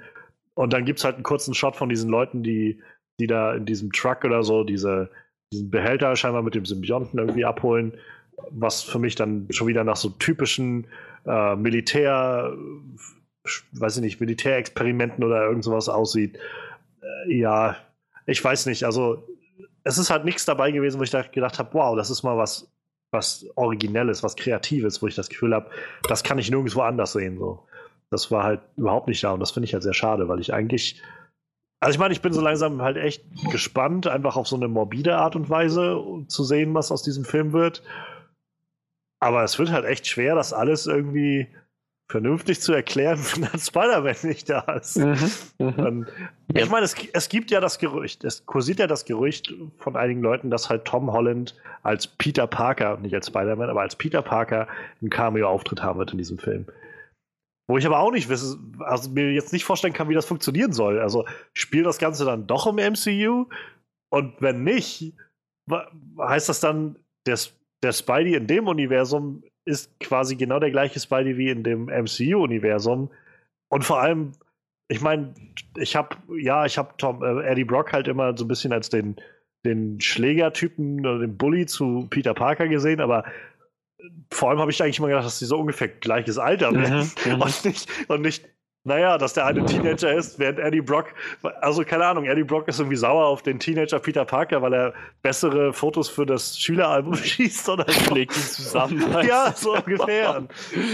Und ja, und das ist halt so, also es wird halt echt schwer, das zu erklären. Und ähm, vielleicht haben sie eine kreative Variante gefunden. Ähm, wir hatten ja gerade noch, wo, worauf das jetzt basieren soll. Also offenbar soll, hat äh, der Regisseur Ruben Fleischer der äh, unter anderem die Filme äh, Zombieland gemacht hat und äh, ich meine Gangster Squad. Ähm, naja, hat auf jeden Fall äh, wohl gesagt, dass das Ganze auf zwei Comics vor allem basieren soll oder wird. Und das eine ist Lethal Protector, also Venom Lethal Protector und das andere ist Planet of the Symbiotes. Ähm, ja, in beiden ist wohl Spider-Man auch irgendwie präsent, also das müssen sie wohl irgendwie ändern. wahrscheinlich wird es nur, also wahrscheinlich noch nur lose darauf basieren, aber ähm, was ich in Lethal Protector, wenn ich das hier gerade so überlese, geht es wohl darum, dass Venom und Spider-Man zusammen äh, fünf neue, ähm, ja, neue Ausgeburten des Symbionten sozusagen verfolgen und, und zur Strecke bringen. Vielleicht wohl nicht gehen. Streichen sie Spider-Man dann raus und machen halt ich, ich sehe, also meine Prognose wäre jetzt, nach dem, was ich gesehen habe und nach dem, was ich jetzt hier so lese, wäre, also von, von der Vorlage würde ich jetzt raten, sie werden wohl Eddie Brock dieses, äh, vielleicht setzt der Film einen da, dass er das schon mal durchgemacht hat, dieses Experiment oder so. Aber es wird, ich bin mir fast sicher, dass das dann einfach so ein Experiment sein wird, mit dem er äh, von, vom Militär irgendwie äh, damit infiziert wurde oder sowas und dann zu Venom wurde. Und jetzt wird er dann wieder zurückgeholt und nochmal noch mal neu eingeschaltet, weil das äh, Militär dann wahrscheinlich diese fünf neuen Symbionten oder überhaupt neue Symbionten erschaffen hat, die sie jetzt nicht mehr kontrollieren können und er muss dann jetzt einschreiten und die einfangen oder sowas. Das wäre jetzt so meine Prognose nach dem, was ich hier lese und was ich in dem Trailer sehe. Sehr vorhersehbar und sehr 0815 so.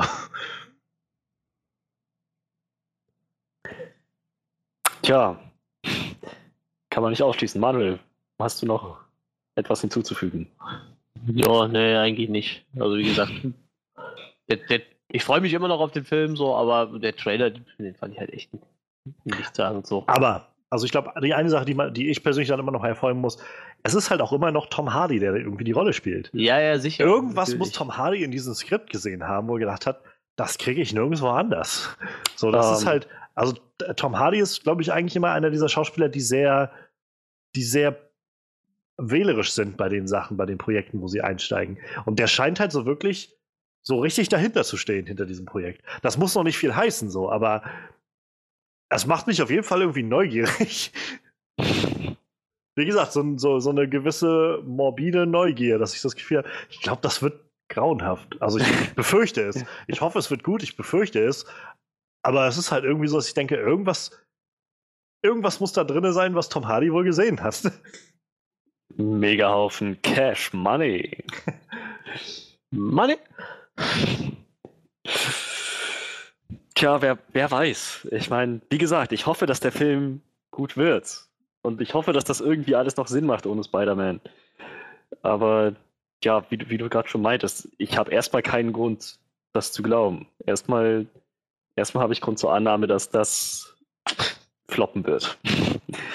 Aber wer weiß, vielleicht kommen in der Zukunft noch aussagekräftigere Trailer. Ich nehme mal an, dass es in der Zukunft noch aussagekräftigere ja. Trailer geben wird, ähm, wo dann auch tatsächlich ein bisschen, ein bisschen klarer daraus hervorgehen könnte, wie sie diesen Venom tatsächlich aufziehen. Aber mal schauen. Die nächsten Monate werden da, denke ich, einiges für uns bereithalten. Vielleicht weiß Sony jetzt ja, was sie mit ihren Spider-Man-Sachen machen sollen. Übrigens, äh, nette Nebeninfo habe ich vorhin gelesen. Ähm, ursprünglich wollte Ryan Kugler, der jetzt also für Black Panther den er gemacht hat, wollte er eigentlich Craven the Hunter als Villain in dem Film haben und ging dann aber nicht, weil Sony dann immer noch die Rechte an diesen ganzen Bösewichten hat. Also, okay. und da fiel mir dann so ein, ja, Venom und dann ihr Silver, äh, Silver Sable und Black Cat Film und ich würde mich nicht wundern, wenn auch noch ein Craven the Hunter Solo-Film rauskommt, weil das bestimmt viel Sinn macht, aber ich würde mich nicht wundern, wenn, wenn Sony das rausbringt. Tja, mal gucken, was Sony so vorhat. Das wird, das wird definitiv ein spannendes Jahr. Yep. Tja, dann würde ich sagen, widmen wir uns mal dem letzten Thema. Manuel, was hast du dir rausgesucht? Ja, es gab ja nicht nur einen äh, Venom-Teaser, es gab ja dann noch einen äh, kleinen anderen Teaser. Und zwar äh, hat Deadpool 2 einen neuen Teaser bekommen, in dem man das erste Mal ein bisschen Cable in Action gesehen hat. Ähm, ich habe den Namen vom Schauspieler gerade vergessen. Josh Brolin. Dankeschön, der auch Thanos spielt, ne? Mhm. War das so? Yep. Mhm. Ja. Äh, hat natürlich auch äh, wunderbar, ich weiß nicht, ich habe den Teaser wahrscheinlich auf Englisch gesehen, hat im Deutschen auch äh, mein Lieblingssynchronsprecher, genauso wie Thanos auch. Das ist sehr schön, da freue ich mich immer. Äh, ja, wir sehen halt am Anfang so, so, so, so eine Szene von Cable. Ähm, er erzählt dazu quasi selber ein bisschen was und äh,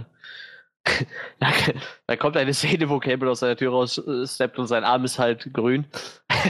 Ja, das schaltet dann Deadpool auf den Plan. der sagt, dass es irgendwie nicht angehen kann, dass die Special Effects von dem Film noch nicht fertig sind so und äh, dass der Arm ja eigentlich das Metall sein sollte und nicht äh, grün.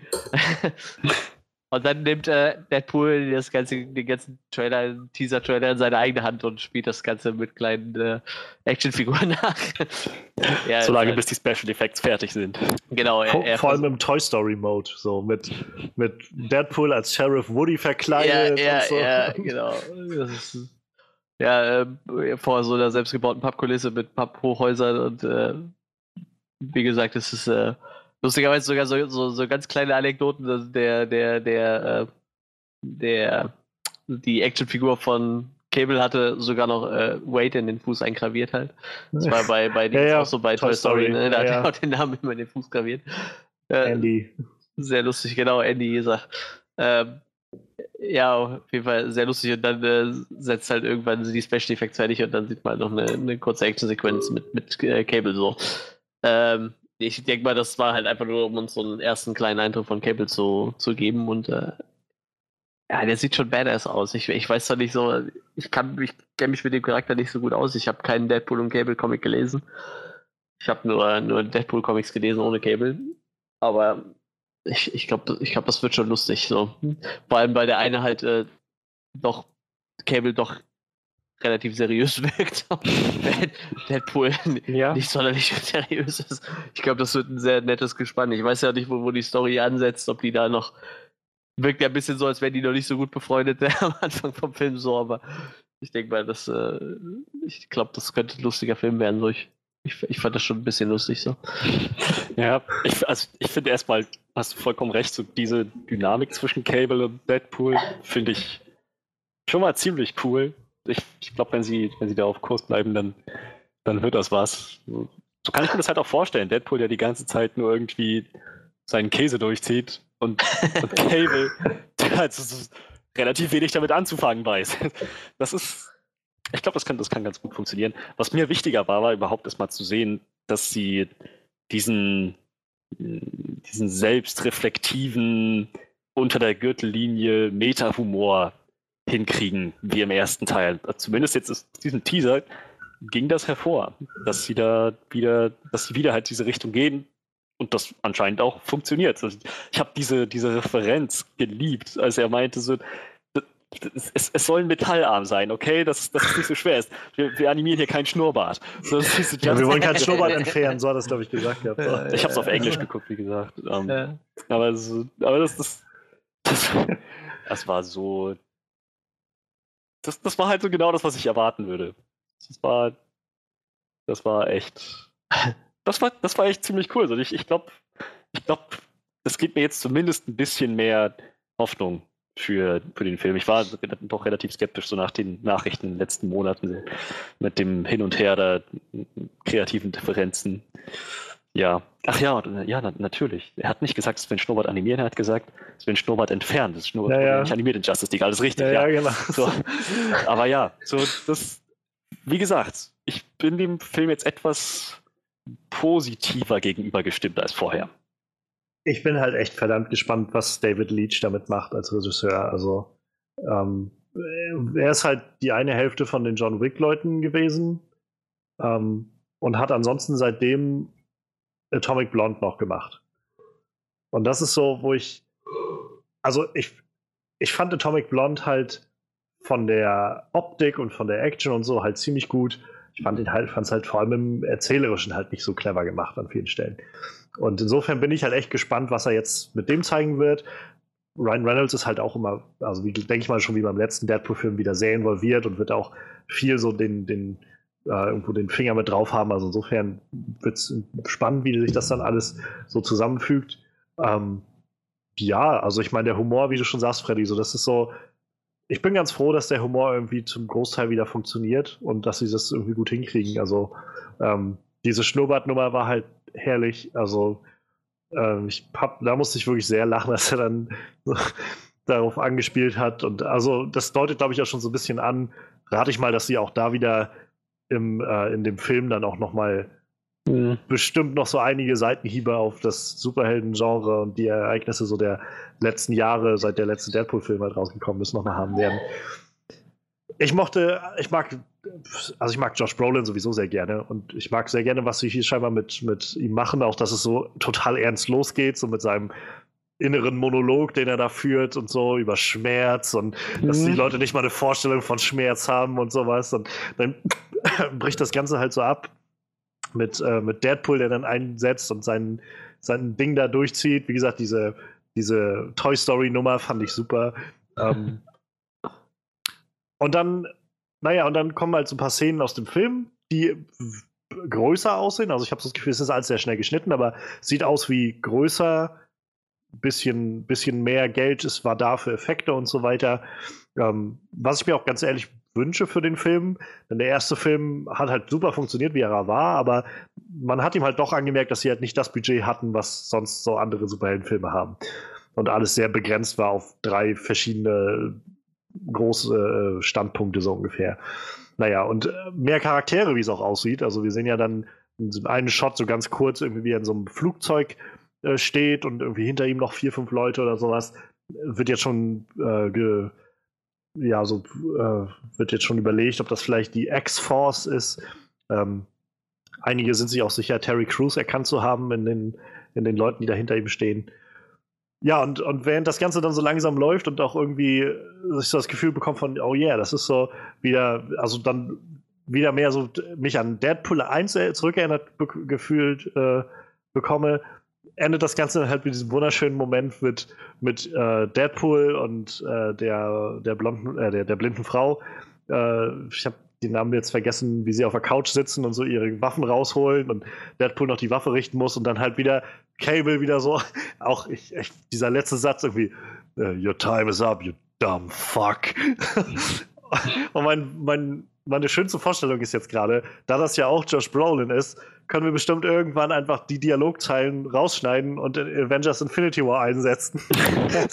das ist dann irgendwie, dann kommt er halt auf die Erde und sagt dann Your time is up, you dumb fuck. Stimmt. Ja, so.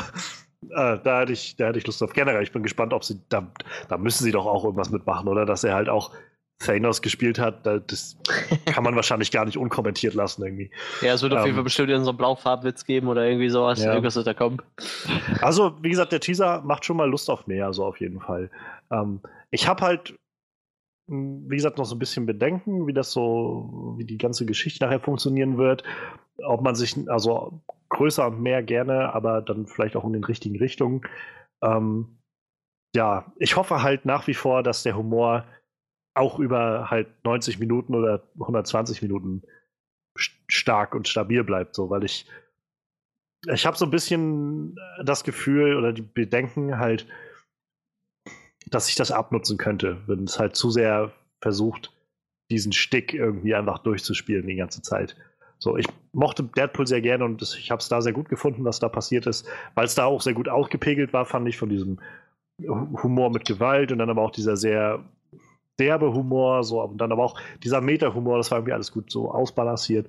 Und ich, ich hoffe halt, dass es so bleibt für den ganzen Film jetzt und dass man nicht zu sehr sich vielleicht darauf zurückbezieht und sagt, haha, es ist Deadpool, das heißt, wir können lauter Dick-Jokes die ganze Zeit machen oder so.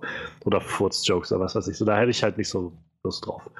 Deshalb, der Trailer gibt mir keinen Anlass, da so wirklich besorgt zu sein, aber es ist halt trotzdem immer noch so ein Gedanke. Ich glaube, den werde ich auch nicht ablegen, bis der Film rauskommt und ich ihn dann gesehen habe. Nachvollziehbar. Manuel? Ja. Kommentare von dir noch weiter? So, soll ich noch etwas dazu sagen? Ja, ich, Musst ich du nicht. nicht. Vielleicht hast du ja noch was. Ansonsten ich, ich, News. Ja, ich freue mich halt auf den Film, ne? ja, also ich, ich bin auch gespannt. Mal schauen. So, wie gesagt, so den ersten Deadpool fand ich halt lustig. Nicht witzig, aber, aber lustig. Okay, stellenweise war er witzig. So, und naja, mal, mal gucken, ob sie das wieder in der Form hingekriegt haben. Ich glaube, dass, also das, das Wichtige ist halt, bei diesem Humor sind so, finde ich, dass sie halt sich nicht darauf zurückziehen und sagen, es ist ja Deadpool und deshalb ist es halt witzig, sondern auch das muss halt irgendwie gut ausbalanciert sein, finde ich. Also, ähm, ich könnte, also ich fände es zum Beispiel auch nervig, wenn der Film äh, der Humor des Films, sag ich mal, 80 Prozent nur dieser Meta-Humor wären. Das wird mir auch ja, auf den Sack gehen. Ja. So. Und das, mein, das meine ich halt nur so mit dem Humor. Ich, ich, ich hoffe, dass sie es irgendwie einfach weiter gut ausbalancieren können, weil ich glaube, jenseits der Story und allem Möglichen ist das noch so mit einer dieser Knackpunkte, die halt wirklich gar nicht so leicht zu treffen sind, wie man es vielleicht manchmal glaubt. Ich meine, wie viele bescheuerte Deadpool, sorry, wenn ich irgendwie auf die Füße trete, aber wie viele bescheuerte Deadpool-Cosplayer rennen irgendwie immer über Cons und glauben, sie können jeden möglichen Scheiß machen und noch so bescheuert drauf sein und ah, ich bin ja Deadpool und deshalb ist das ja witzig. So, ich hasse diese Leute. Das ist halt, man kann auch, man kann witzige Sachen damit machen, aber man kann sich auch einfach nur wie ein Arsch anstellen und dann so tun, ja, ich bin Deadpool, guck, ist witzig. Tja, ich höre wieder das Geräusch von haufenweise Cosplayern, die diesen Podcast gerade eben weggekriegt haben. Nein, das, ähm, ich glaube, ich glaub, die echten, also die, die wirklichen Cosplayer werden mir da bestimmt zustimmen. ja, echt, das, das finde ich ein schöner Gedanke. Gut.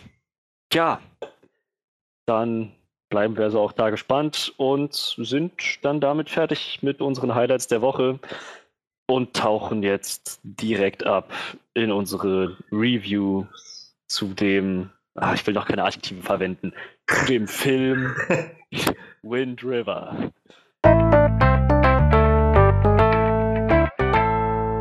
Dem eigentlichen Highlight der Woche. Ja. Ja. Wind River. Ich weiß, ich, ähm, ich, ich, weiß nicht, wie machst du das in der Regel nochmal? Reichst du noch mal kurz die Story ab oder die nee. Schauspieler oder Regisseur? Oder? Also das hätte ich jetzt noch mal so mit einbringen gebracht, so generell einfach. Das sind auch so Dinge, die ich jetzt in meinem Part der, der Sachen, die mir gefallen haben, oder so noch mit eingebracht hätte, wer das Ganze gemacht hat oder so. Aber ansonsten gehe ich davon aus, dass ab jetzt Leute das gesehen haben, was wir besprechen. Ja, gut, gut dass du es erwähnst. Ich glaube, an dieser Stelle kann man noch mal eine, eine ausdrückliche Spoilerwarnung rausgeben. Denn ja, wir werden gnadenlos den Film hm, durchgehen, Durch alles, was gut gefallen hat, also was nicht gefallen hat. Jedes, wir werden keine Details auslassen, zumindest nicht absichtlich, wir werden es nicht zurückhalten. Also, falls ihr den noch nicht gesehen habt, solltet ihr hier wegklicken und wir hören uns dann nächstes Mal zu den Highlights der Woche, wenn ihr diesen Podcast nur hört, ohne gespoilert zu werden. Also. Ähm, ansonsten steigen wir jetzt direkt ein. Ja, ich würde sagen, wir machen es wie gehabt. Was haben wir erstmal von dem Film erwartet und was ist so unser erster Eindruck, nachdem wir den Film gesehen haben? Ich kann für mich sagen, ich habe, ich, ich weiß nicht, was ich von dem Film erwartet habe. Ich dachte so, ah, der, kommt, der kommt bei uns im Livu, nicht im, im normalen Cinestar. Also gehe ich davon aus, der hat, geht eher so in die Kunstfilmrichtung. Und darüber hinaus, ich hatte keine Trailer gesehen, keine Poster. Ein Poster hatte ich gesehen, kurz bevor wir in den Film reingegangen sind. Und dann dachte ich, oh, hey, Jeremy Renner und Elizabeth Olsen sind da drin. Und ja, dementsprechend hatte ich eigentlich so ziemlich gar keine Erwartung, außer halt vielleicht so, dass ich dachte, das kriegt wahrscheinlich eher so diesen Kunstfilm-Touch und das ist eher Kunstfilm als Blockbuster. Ja, was ich dann gekriegt habe, war großartiges, großartiges Kino. Das war atemberaubend. Also ich, ich, ich wir gehen gleich nochmal detaillierter drauf ein, aber der Film war echt, ich fand den Film unheimlich gut. Wie sieht es bei euch aus? Bei euch brauchst du gar nicht sagen. Ich habe den Film gar nicht gesehen. Ach, das wusste ich nicht. Das, das hatten wir aber auch nicht weiter rumgeschrieben, oder? Nee, nee, das stimmt. Du warst eben noch nicht da, wo wir das besprochen hatten. Nee, tatsächlich meine äh, Gestalt im Kinos, die haben den Film einfach nicht gezeigt, wie, wie das hier so wirklich ist, ey. Schade. Äh, das ist, äh, naja. So, ich habe ihm, ne? hab ihm schon den Film schmackhaft gemacht und äh, ihm wahrscheinlich noch mehr das Gefühl gegeben, dass er echt was verpasst hat. Deshalb, ihr, ihr, könnt jetzt hier total immer weiter spoilern. Ich äh, werde mir eine Zeit was zu essen holen oder so. ah, klar, Manuel, ich höre euch dann, dann äh, still dazu, ich höre euch still zu und äh, macht mir ja, dann schmackhaft. Dann wünschen wir Manuel guten Appetit und ähm, Hau ab! Du, mal, mal, mal, ich, ich, meine, mal gucken, zu welchen Teilen des Podcasts du dann noch hier sein wirst. Ähm, wir hoffen, ich, ich, wir unterhalten bin, dich gut. Ja, ja ich, ich bleibe auf jeden Fall hier. Nur wie gesagt, ich werde dann zwischendurch, weiß nicht, vielleicht mal was essen oder so. Passt vielleicht auf, dass du dein Mikrofon deaktivierst oder keine Cracker in dich reinstopfst. ja.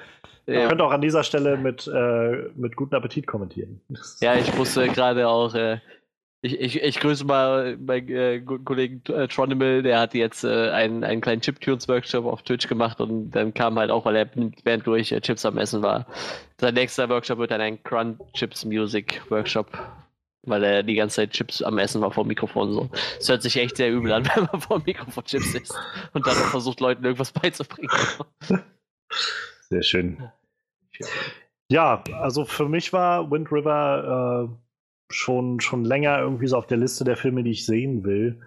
Ähm, was vor allem mit dem Regisseur und Writer der ganzen Sache zu tun hat, Taylor Sheridan, den ich bisher, also der bisher noch nicht viel gemacht hat. Regie hat er noch, äh, noch einmal erst geführt bei einem, glaube ich, recht kleinen Film 2011. Aber ansonsten ist er halt als Writer besonders, äh, besonders bekannt geworden, denn er hat die Drehbücher geschrieben für den Film Sicario von 2015 für Hello High Water von 2016 und äh, ja, Wind River jetzt halt, also 2017.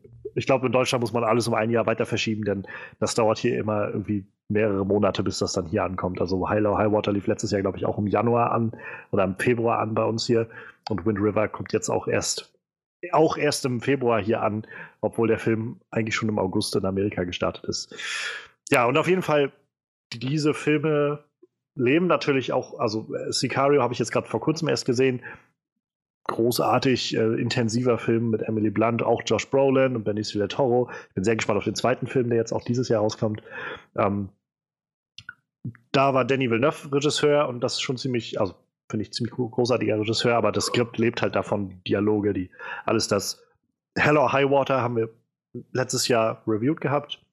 Mhm. Vor allem ein, äh, ja, ist halt so moderner Western gewesen, hat sehr langsames Tempo gehabt, so, aber auch da sehr, sehr scharfe Dialoge und sehr, sehr intensive Story und alles das hat so dazu beigetragen, dass ich echt gespannt war, was jetzt dieser neue Film von dem wird, da das jetzt auch so ein Crime-Thriller wird, nach dem, was ich gehört hatte mit, mit äh, Jeremy Renner und Elizabeth Olsen, auch zwei Schauspieler, bei denen ich jetzt nicht Nein sage. Und gerade da Sheridan jetzt auch Regie führen wollte, war ich auch sehr gespannt, in welche Richtung das gehen wird. Ähm, gleichzeitig ist das Ganze so ein bisschen der Abschluss von so einer gewissen losen Trilogie, die äh, Sheridan damit geschaffen hat. Ich glaube, das ist so Frontier-Trilogie, äh, nennt er das. Ähm, halt Sicario hat so ein bisschen mit dem äh, mit so aneinander geraten von, von Mexikanern und, und Amerikanern zu tun. Äh, Hello High Water war dann halt viel mit den, so im Westen, ähm, im, im, Südwesten der, von Amerika, mit den, äh, ich will nicht sagen Cowboys, aber mit den Gangstern und den, den Sheriffs und so. Und jetzt der neue hat halt viel zu tun mit, äh, Native Americans und den, den FBI. Also alles so ganz lose irgendwo in so einem ähnlichen Kontext. Ja, und das war so, wo ich gedacht habe, ich bin echt sehr gespannt darauf. Ich erwarte halt irgendwie so einen guten Thriller. Die Trailer fand ich eigentlich sehr schön, haben mir äh, schon ein kaltes Gefühl gegeben mit dem ganzen Schnee. Und äh, ja, ich glaube noch so eine Woche bevor der jetzt rauskam, dachte ich noch so, ich glaube, das wird das, was ich mir von, von Schneemann erhofft hatte letztes Jahr. Ein bisschen halt ein intensiver Thriller irgendwie und vielleicht mit so einem, weiß ich nicht, Serienmörder oder was weiß ich, so wirklich war das ja noch nicht klar aus dem Trailer, aber irgendwer ist gestorben.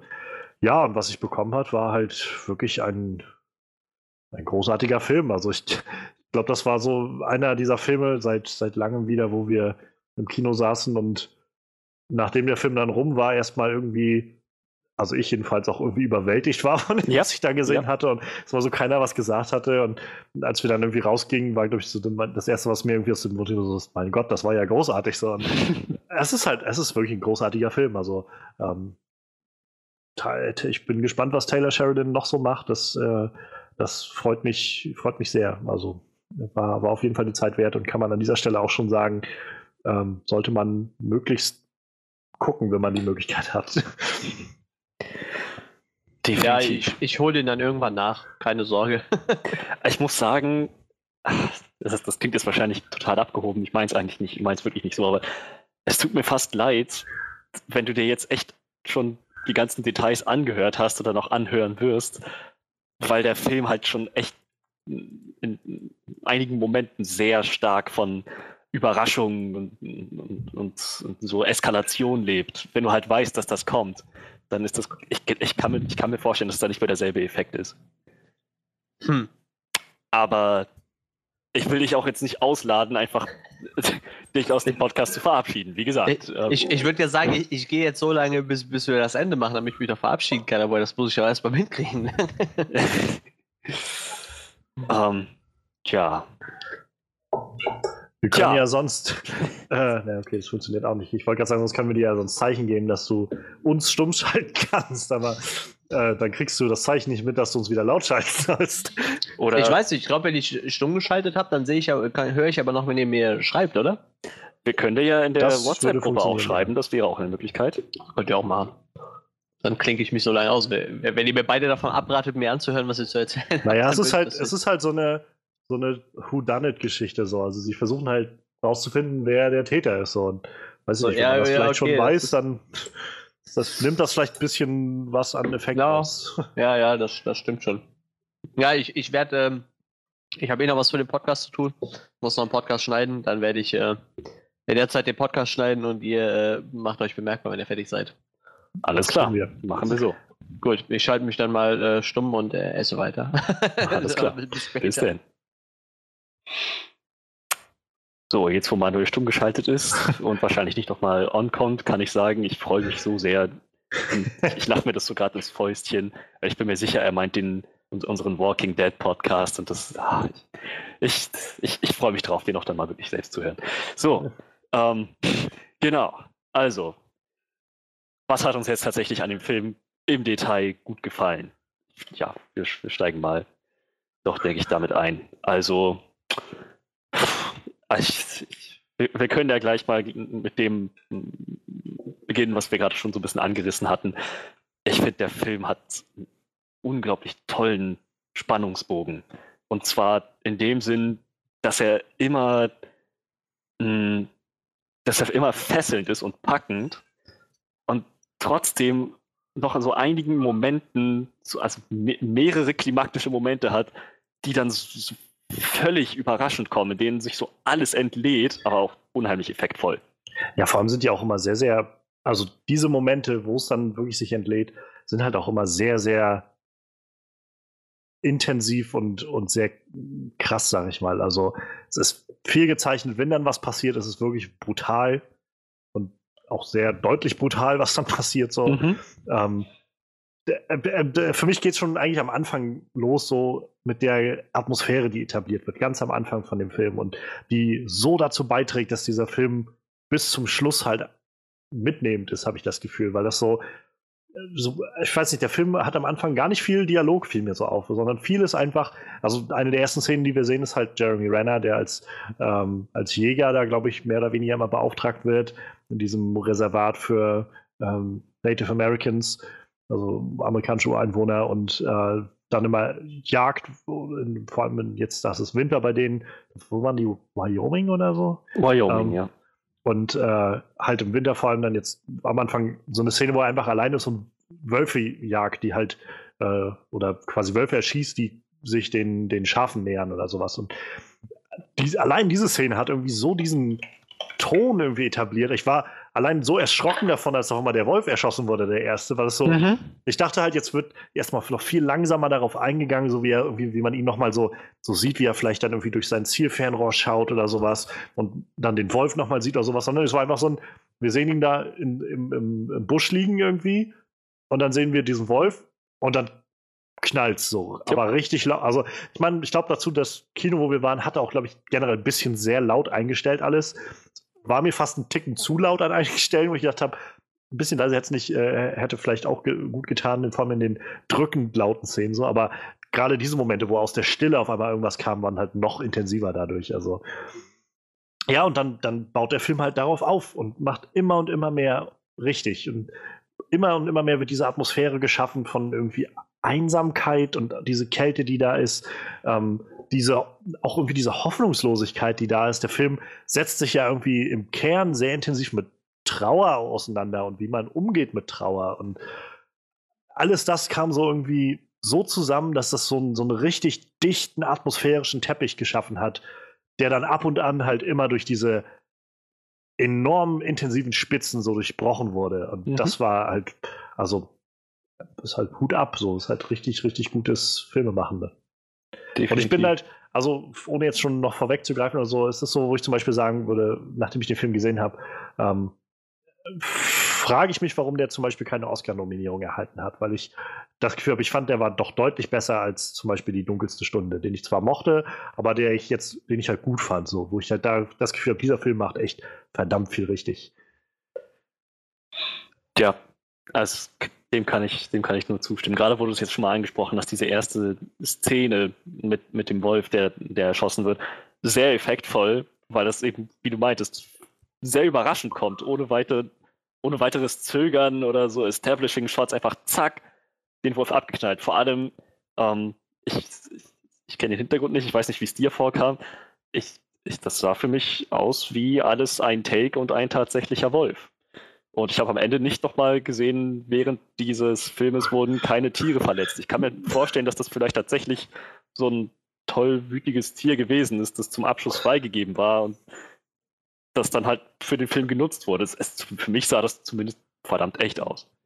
Das, das weiß ich nicht. Also, ähm, keine Ahnung, ich glaube, sowas kann man halt mit Visual Effects sonst auch irgendwie erledigen. Also, äh, habe ich mir jetzt so keine Gedanken drüber gemacht und ich ich kann mir auch nicht vorstellen, dass das geht, dass man einfach mal so sich ein krankes Tier irgendwie für einen Dreh holt, um es erschießen zu können. Weiß ich nicht, kann ich mir irgendwie nicht vorstellen. Ich glaube, so, da würden schon längst sonst irgendwelche Tierschutzvereine irgendwie vor der Tür stehen. Ich glaube, da gibt es halt auch Regeln für so die von Filmemachern so in Amerika. Ähm.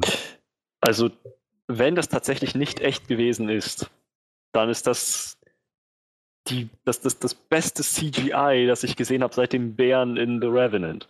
Weil das das, ich, ich könnte schwören, das war ein echter Wolf. Die haben sich irgendwie eine Erlaubnis geholt und den dann einfach vor laufender Kamera abgeknallt. Ich glaube nicht, dass Jeremy Renner den persönlich abgeknallt hat, aber es, ich, ich, glaube, sie haben echt ein Tier getötet, was freigegeben war zum Töten, wo dann auch tierschutzrechtlich nicht weiter dran rumgenörgelt werden kann. Aber ich, wenn es nicht echt war, wie gesagt, dann war es verdammt gut inszeniert. Das wirkte, das wirkte das wirkt täuschend echt. Ich glaube, es war echt. ich, bevor ich mich jetzt hier weiter drin verrenne. Ähm, ja, also definitiv. Man, man, kann auch in dem gleich mal in einem Atemzug damit sagen, so die Cinematography fand ich, fand ich sehr, sehr schön.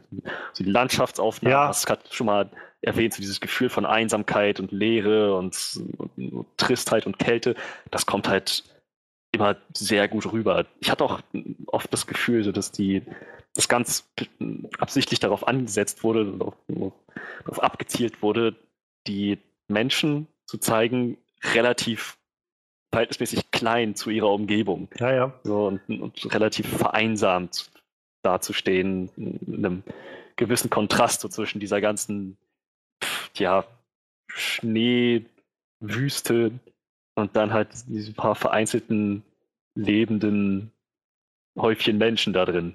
So. Ja, das ist halt das, also was ich so ein bisschen meinte auch mit der Atmosphäre. Das hat so dazu beigetragen, das zu etablieren, dieses Gefühl von Einsamkeit und von, von auch irgendwie dieser Abgeschiedenheit und der ähm, Hilflosigkeit, so, weil niemand von außen kommen konnte, um was um irgendwie zu helfen oder sowas. Auch wie sie es immer wieder etabliert haben in dem Film, so dass wenn du da irgendwo so in der, in der Wildnis irgendwo bist, du kannst einfach mal nicht zurücklaufen oder so. Mhm. Das ist halt keine Option. Und äh, im Großen und Ganzen, also zum einen zu dieser Atmosphäre, aber zum anderen kommt es halt auch noch auf einen anderen Punkt hinaus, den ich so großartig fand in diesem Film. Auch wieder vielleicht gleich beginnt mit dieser Eröffnungsszene. Ähm, sie haben so viel in diesem Film gemacht, wo sie wo sie aus dem, dem, dem Einfachen aus dem Weg gegangen sind, es einfach zu erklären, so, sondern vieles wurde einfach durch visuelle Vorgänge erklärt. Wurde erklärt durch, durch Subtexte, die gesprochen wurden oder sowas. Es wurde eigentlich, so, glaub, für mein Empfinden, so gut wie möglich verhindert, einfach immer direkt geradeaus zu sagen, was gerade Sache ist, wenn es halt nicht angebracht war. Wenn es halt einfach nur Exposition gewesen wäre. Und ich, also ich liebe das. Also ich finde halt, ich finde es halt immer so nicht schlimm, aber also fällt, ich finde es so auffällig, gerade wenn man jetzt wie wir häufig Filme sieht ähm, und man auch irgendwie weiß, klar, gerade im ersten Akt, der ist nun mal irgendwie die große Exposition, wo irgendwie alle, alle Sachen für den Film in Gang gesetzt werden und Charaktere vorgestellt werden und sowas, dass man da dann nicht daran abgegleitet einfach zu, aller Valerian, so, wo sie irgendwie die ersten, in der ersten Szene die beiden Charaktere das erste Mal ja. auftauchen und sagen wie, hey, du bist zwar der beste Pilot ist, äh, in dem ganzen oder der beste Agent des ganzen Sonnensystems oder sowas, aber ich bin genauso ein Draufgänger wie du. Ja, du bist ein Draufgänger, aber du bist auch eine heiße Frau, die irgendwie äh, einfach nur einen Mann haben will. Also so, so, das ist sowas, wo ich immer denke, das ist so auffällig und so stumpf und warum nicht, wenn man es auch gut machen kann so. Und dieser Film macht das, finde ich, mit Bravour. So, das ist wirklich das, was mir diesen Film mit am mit mir von Anfang an das Gefühl gegeben hat, so, Alter, ich glaube, ich mag diesen Film echt. Wenn sie jetzt den mhm. Schluss nicht irgendwie versauen, dann, dann wird das eine ziemlich coole Sache. Und ähm, ja, großartig. Also, wie gesagt, ich finde gerade die Dialoge, also ich finde von Anfang bis Ende so, Jeremy Renner ist großartig, Elizabeth Olsen macht einen toll, tollen Job da drin. Aber für mich sind die Hauptrolle tatsächlich die, die Dialoge von, von äh, Sheridan irgendwie, die so das Ganze tragen und so scharf sind und so, so voll mit Subtext stecken. Also, das ist, das ist wirklich große Kunst. Definitiv. Ich fand, also ich fand auch so. ein Dialog ist mir ganz speziell hängen geblieben. Ich, ich weiß gar nicht, ob ich ihn äh, perfekt rekonstruieren kann, doch ich glaube schon. Ähm, wir haben den auf Englisch gesehen, ich werde es jetzt trotzdem auf, auf, auf Deutsch sagen. Ähm, das war diese die Szene, wo, ah, jetzt habe ich die Charakter, wo Corey, also Jeremy Renners Charakter mit dem Bruder von Natalie da im Auto gesessen hat. Und ja. Wo dann, wo dann der Bruder meinte, das war halt ein Moment, der mir aufgefallen ist, wo ich dachte, man, die Dialoge hier sind echt gut. So, wo der Bruder meinte, manchmal habe ich das Gefühl, Manchmal bin ich so wütend, ich will einfach gegen die ganze Welt kämpfen. Und dann Cory antwortet, das Gefühl kenne ich. Aber ich habe mich entschlossen, lieber gegen das Gefühl zu kämpfen. Weil ich davon ausgegangen bin, die Welt würde gewinnen. So, auf Englisch kommt das halt nochmal richtig, das ist halt sehr atmosphärisch. Die beiden Schauspieler tragen das auch so wunderbar. Ja. Es ist, ist schon ziemlich, ziemlich kunstvoll, was die da gemacht haben. Also ich bin jetzt gedanklich immer noch am Anfang des Films so. Und äh, für mich zum Beispiel dieser erste Moment, wo er zu seiner Frau, Ex-Frau geht, wahrscheinlich ist es ja, und äh, halt den Sohn abholt, wo sie dann zusammen irgendwie wegfahren, so, wie viel damit da vermittelt wird in, diesem, in dieser Szene, ohne dass sie auch nur einmal sagen, unsere Tochter ist tot, wir sind getrennt deswegen oder sowas. Und, äh, und unser Sohn kommt jetzt irgendwie, also ich bringe jetzt, nimm meinen Sohn mit und bringe ihn erst erstmal zu unseren, äh, zu deinen ähm, Eltern sozusagen. Und dass auch die Frau sagt irgendwie, ja, ich will eigentlich nicht so viel mit meinen Eltern zu tun haben. So, das wird alles nicht ausgesprochen. Das ist alles nur der Subtext, der so einfach steht, weil, weil die Dialoge so super funktionieren in dieser, weil sie so natürlich sind. natürlich würde, würdest du nicht, wenn du irgendwie von deiner Frau geschieden bist oder getrennt lebst, ähm, und irgendwie eure Tochter tot ist, würdest du nicht beim Tausendbesuch, den du machst, nochmal zur Sprache bringen? Ja, ich weiß, weil seit unsere Tochter gestorben ist, benehme äh, benehm ich mich vielleicht ein bisschen härter als sonst oder sowas. oder sowas. Weil es keinen Sinn macht. Und trotzdem, der Zuschauer ist dann clever genug, das zusammenzupuzzeln und umso, umso passender finde ich es dann auch, irgendwie das so zusammenzupuzzeln. Also, ähm, wie gesagt, das kommt für mich so alles zusammen und hat oh, hat mich hat das so, so eine tolle äh, Seherfahrung äh, daraus gemacht. Zu deinem, äh, zu deinem Kojoten. Ich äh, habe jetzt mal googelt. Generell, die Frage stand im Netz schon. Also es gibt wohl äh, mehrere Leute, die sich das gefragt haben. Es waren Kojoten und keine Wölfe, die er da gejagt hat. Mhm. Ähm, und zwar wurde das Ganze organisiert, also die Tiere des Films wurden gehandelt von einer Firma namens Gentle Jungle, die unter anderem auch die Tiere zu Gladiator und äh, der mit dem Wolf tanzt zur Verfügung gestellt haben. Und jetzt auch bei Wind River. Und sie haben dann darauf äh, angesprochen, was, wie das funktioniert hat. Und ihre, äh, und sie meinten, ähm, diese Szene wurde so gedreht, dass sie ein paar Kojoten da hatten, die rumgelaufen sind. Und inmitten dieser Kojoten, den, den er dann abgeschossen hat, einen äh, ausgestopften Kojoten hatten. Und ah. dieser Shot halt, also wo, er, wo ich das so lese, stimmt auch. Dieser Coyote stand halt einfach da und hat quasi in diese eine Richtung geguckt. So als ob er halt einfach gerade was bemerkt hat oder so.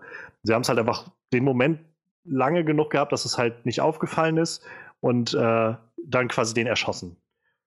Und äh, sie meinten halt, also generell gäbe es halt auch noch die Vari oder wurde eine Frage gestellt, ob sie es vielleicht mit äh, irgendwie den Kojoten betäubt hätten oder sowas. Und die meinten halt selbst, sowas, sowas haben wir, wurde in Jahren schon nicht mehr gemacht, weil das viel zu riskant ist, sowas.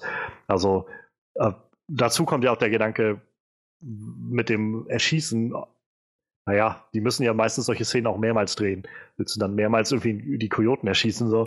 Also, ja, oder sie drehen sie halt wirklich nicht mehrmals, sondern sagen so ein Take und fertig.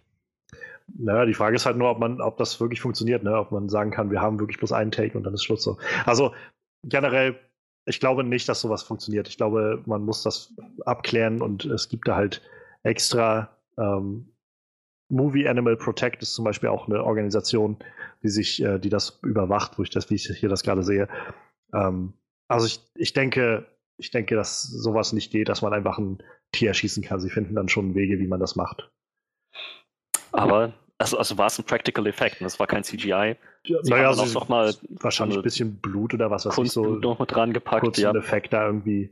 Wahrscheinlich wurde es halt ein bisschen nachbearbeitet, aber nicht viel. So, das war schon irgendwie ein, ein physischer Gegenstand, auf den er geschossen hat. So. Das war nämlich auch mein Eindruck. Ja. Ja. Ähm. Mach einfach mal weiter. Ähm, Na klar wir haben es auch schon wieder gerade mal eben so angestellt. Ich finde es schön, wie sich so, während wir hier durchgehen, was uns gut gefallen hat, wie so eins zum nächsten führt, wie das alles so miteinander verzahnt ist. So, das, das Schauspiel war halt echt so gut. Und ich meine nicht, hat nicht nur Renner und, und Olsen hat die Hauptdarsteller, sondern wenn ich auch an die, ähm, die Native American ähm, naja. Brüder und die, die dazugehörigen Klicken, so denke, die da gezeigt wurden.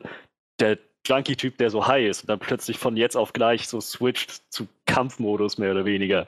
Ja. Der Bruder sowieso, seine Reaktion, als er gehört hat, was mit seiner Schwester passiert ist und so.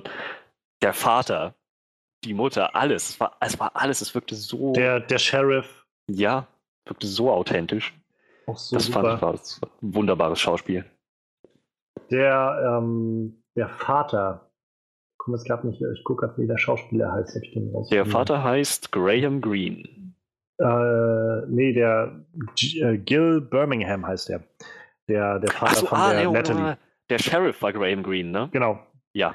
Der, der Vater von, also der den Vater gespielt hat, das war zum Beispiel auch der, ähm, der Kollege, Schrägstrich Kumpel von, äh, von Jeff Bridges in Hello High Water. Ach. Der dann, naja, also ohne jetzt etwas zu spoilern, aber der dabei war. Und mhm. der mit. Äh, Stimmt. Ich, mir kam halt auch schon bekannt vor die ganze Zeit so, aber ich, ich hatte jetzt im Nachhinein nochmal gelesen und dann fiel mir nämlich auch genau, das war der nämlich. Also auch mit Tyler Sheridan wieder irgendwie sowas in Verbindung vielleicht schon stehend. Ja, aber ich, also ich stimme dir völlig zu. So, ich finde, gerade, ich, ich meine es auch danach, also als wir aus dem Film rauskamen, ich gerade so mit Hawkeye und so weiter, so mit den Avengers-Sachen, vergesse ich manchmal, was für ein großartiger Schauspieler Jeremy Renner eigentlich ist. So.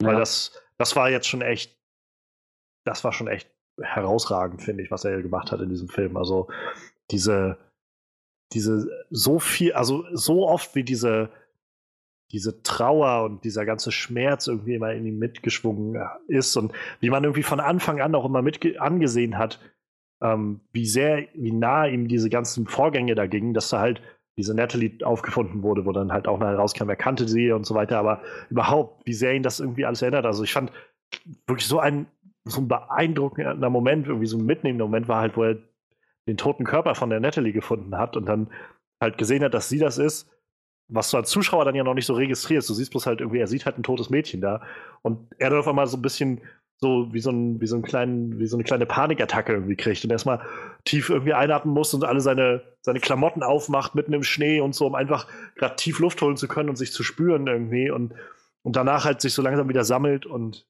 und wieder zurückgeht irgendwie zu den Sachen, also so feststellt, was ist jetzt wichtig, was muss ich jetzt tun, ich muss Bescheid sagen, ich muss Leute äh, alarmieren und so weiter. Und fand ich großartig, genau wie halt der Moment, wo er dann mit dem, mit dem Vater von ihr halt redet, mit dem Martin ja. und äh, überhaupt auch da dieser Moment, wenn halt Elizabeth Olsen, die halt auch so eine großartige Nummer irgendwie da abliefert, aber wenn sie halt da ist und halt so als die Außenseiterin in dieses Reservat kommt und sagt, hey, ich will hier nur helfen und bla bla bla und die natürlich sofort auch abschotten nach, weil, naja, von außen kommt halt meistens nie so was Gutes. Und dann der Moment, wo halt, äh, wie heißt der, Corey dann einfach vor der Tür steht, also Jeremy Renner, und mhm. dann so der Vater einfach irgendwie klar wird, so der gegen mir gegenüber weiß, was ich gerade durchmache und dem gegenüber kann ich mich gerade öffnen, so und dann halt auch zusammenbricht. So. Also, das sind so diese Momente, die, die neben, sag ich mal, den Schockmomenten halt immer noch bei mir so nachhallen, wo ich immer so dran zurückdenke, wie krass das eigentlich ist, wie,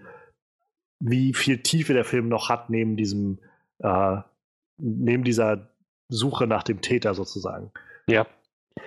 Gerade diese Szene ist, glaube ich, ein perfektes Beispiel dafür, dass halt, wie halt diese Inszenierung, die Dialoge und halt überhaupt auch Regieanweisungen, das ganze Drehbuch, das Screenplay wie clever das gemacht ist und wie effektvoll ja. und wie toll das getragen wird von den Schauspielern. So überhaupt erstmal auf die Idee zu kommen, ähm, diesen Kontrast darzustellen zwischen dem Verhalten des Vaters vor der FBI-Agentin und dann halt von jetzt auf gleich diesen Zusammenbruch zu haben bei, bei Corey und dann halt das tatsächlich auch so zu spielen, dass das rüberkommt. Und das, das, also auch da wieder, bis zu dem Punkt haben sie ja noch nicht mal im Gespräch irgendwie benannt, dass Corys Tochter schon gestorben ist vorher oder sowas. Nee. Das war ja alles nur so, dass du, dass dir die Begebenheiten des Films selbst die Hinweise dafür liefern.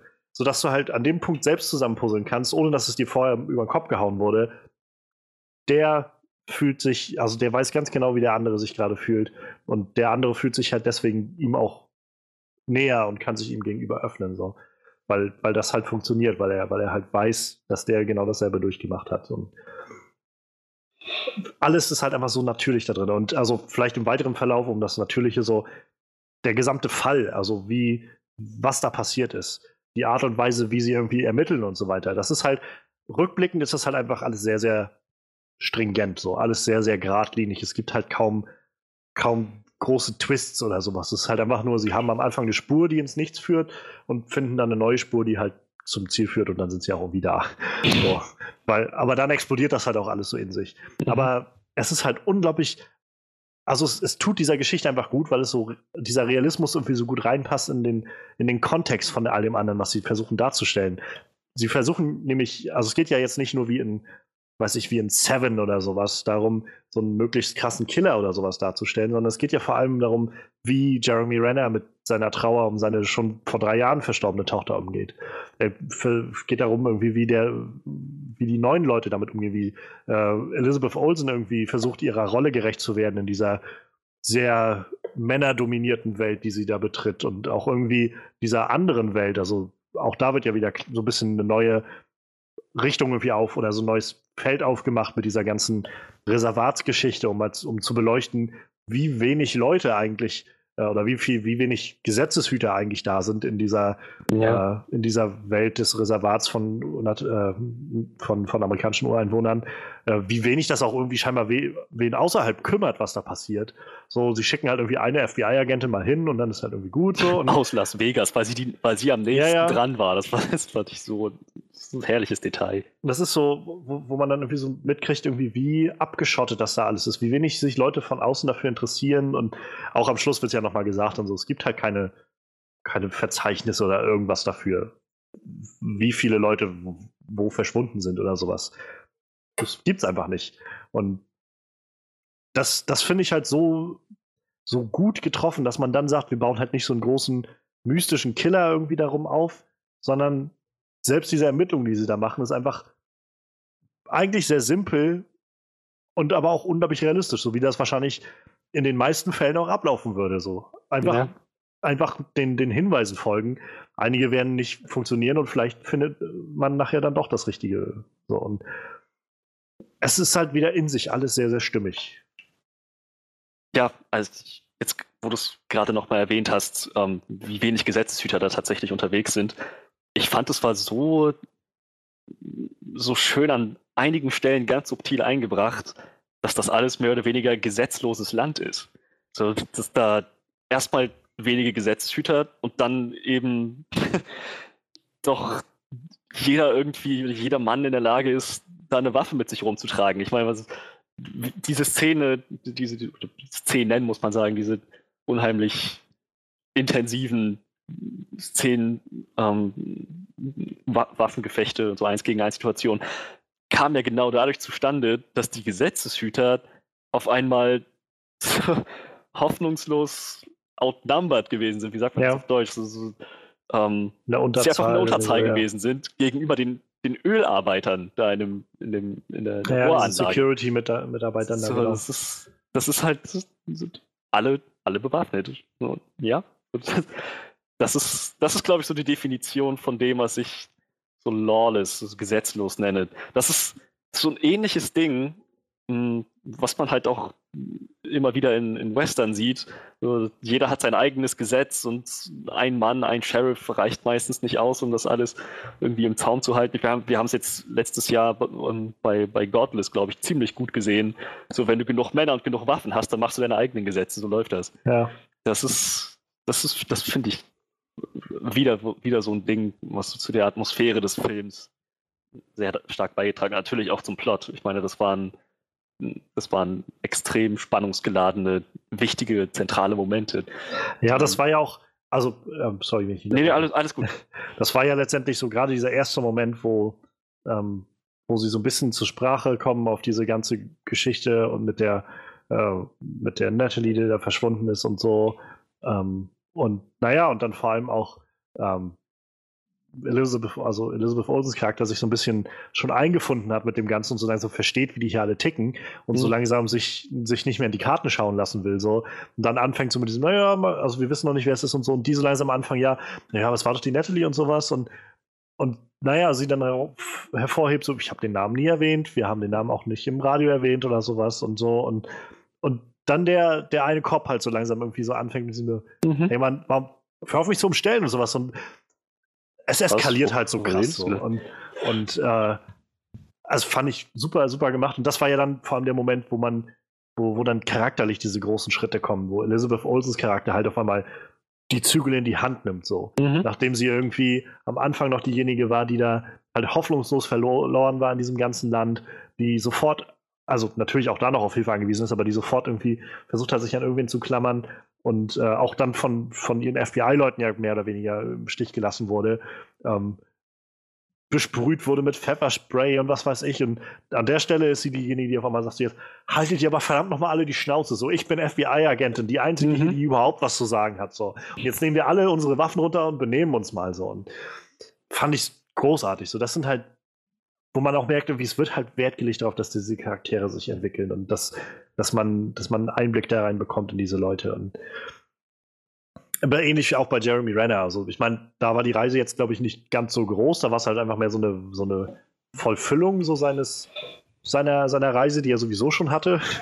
so irgendwie auf seiner Trauerbewältigung, mehr oder weniger. Ähm, aber auch da, ich fand, also ein ganz toller Moment wieder, das Skript, was das so wundervoll vorgelegt hat. Also so wie so ein, wie so ein, weiß nicht, beim, beim Fußball oder sowas, wenn halt so das Skript die Vorlage gibt und er halt einfach, also Jeremy Renner in der Szene das dann einfach einlocht so. Mhm. Ähm, so großartig, nachdem sie dann, ähm, nachdem er, nachdem sie die Leiche auch gefunden hatten von dem Ölarbeiter da, von dem Security-Arbeiter und irgendwie äh, er dann auch den Jungen, der, also den, den, Bruder von der Natalie irgendwie vermöbelt hatte, um von ihm Informationen zu bekommen. Und er dann nachher nach Hause kommt und bei seiner Frau ist. Und sie macht die Tür auf und so und er steht halt da und sagt halt auch so, mir ging es halt irgendwie schon mal besser und sowas. Und ohne dass sie sagen, klar wird irgendwie, ihm wird das gerade einfach zu viel, dieses, ja. diese Last, so alles das, was er gerade, was gerade wieder hochkommt, das alles mitzutragen und sowas. So das als Vorlage zu bieten. Und dann kommt halt äh, Jennifer, äh, Jennifer Lawrence, soll ich schon sagen, warum auch immer.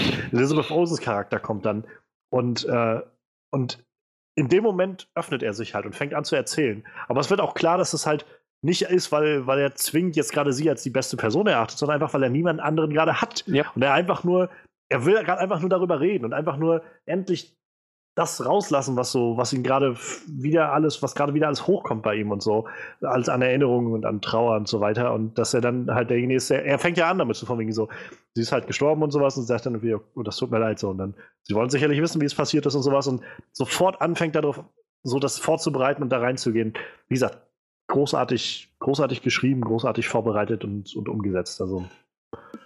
Ja, kann man nicht anders sagen. Ich fand auch jetzt, jetzt wo wir schon mal bei diesen Charakterinteraktionen sind, ähm, der Film macht schon vieles unerwartet und macht viele Linkskurven.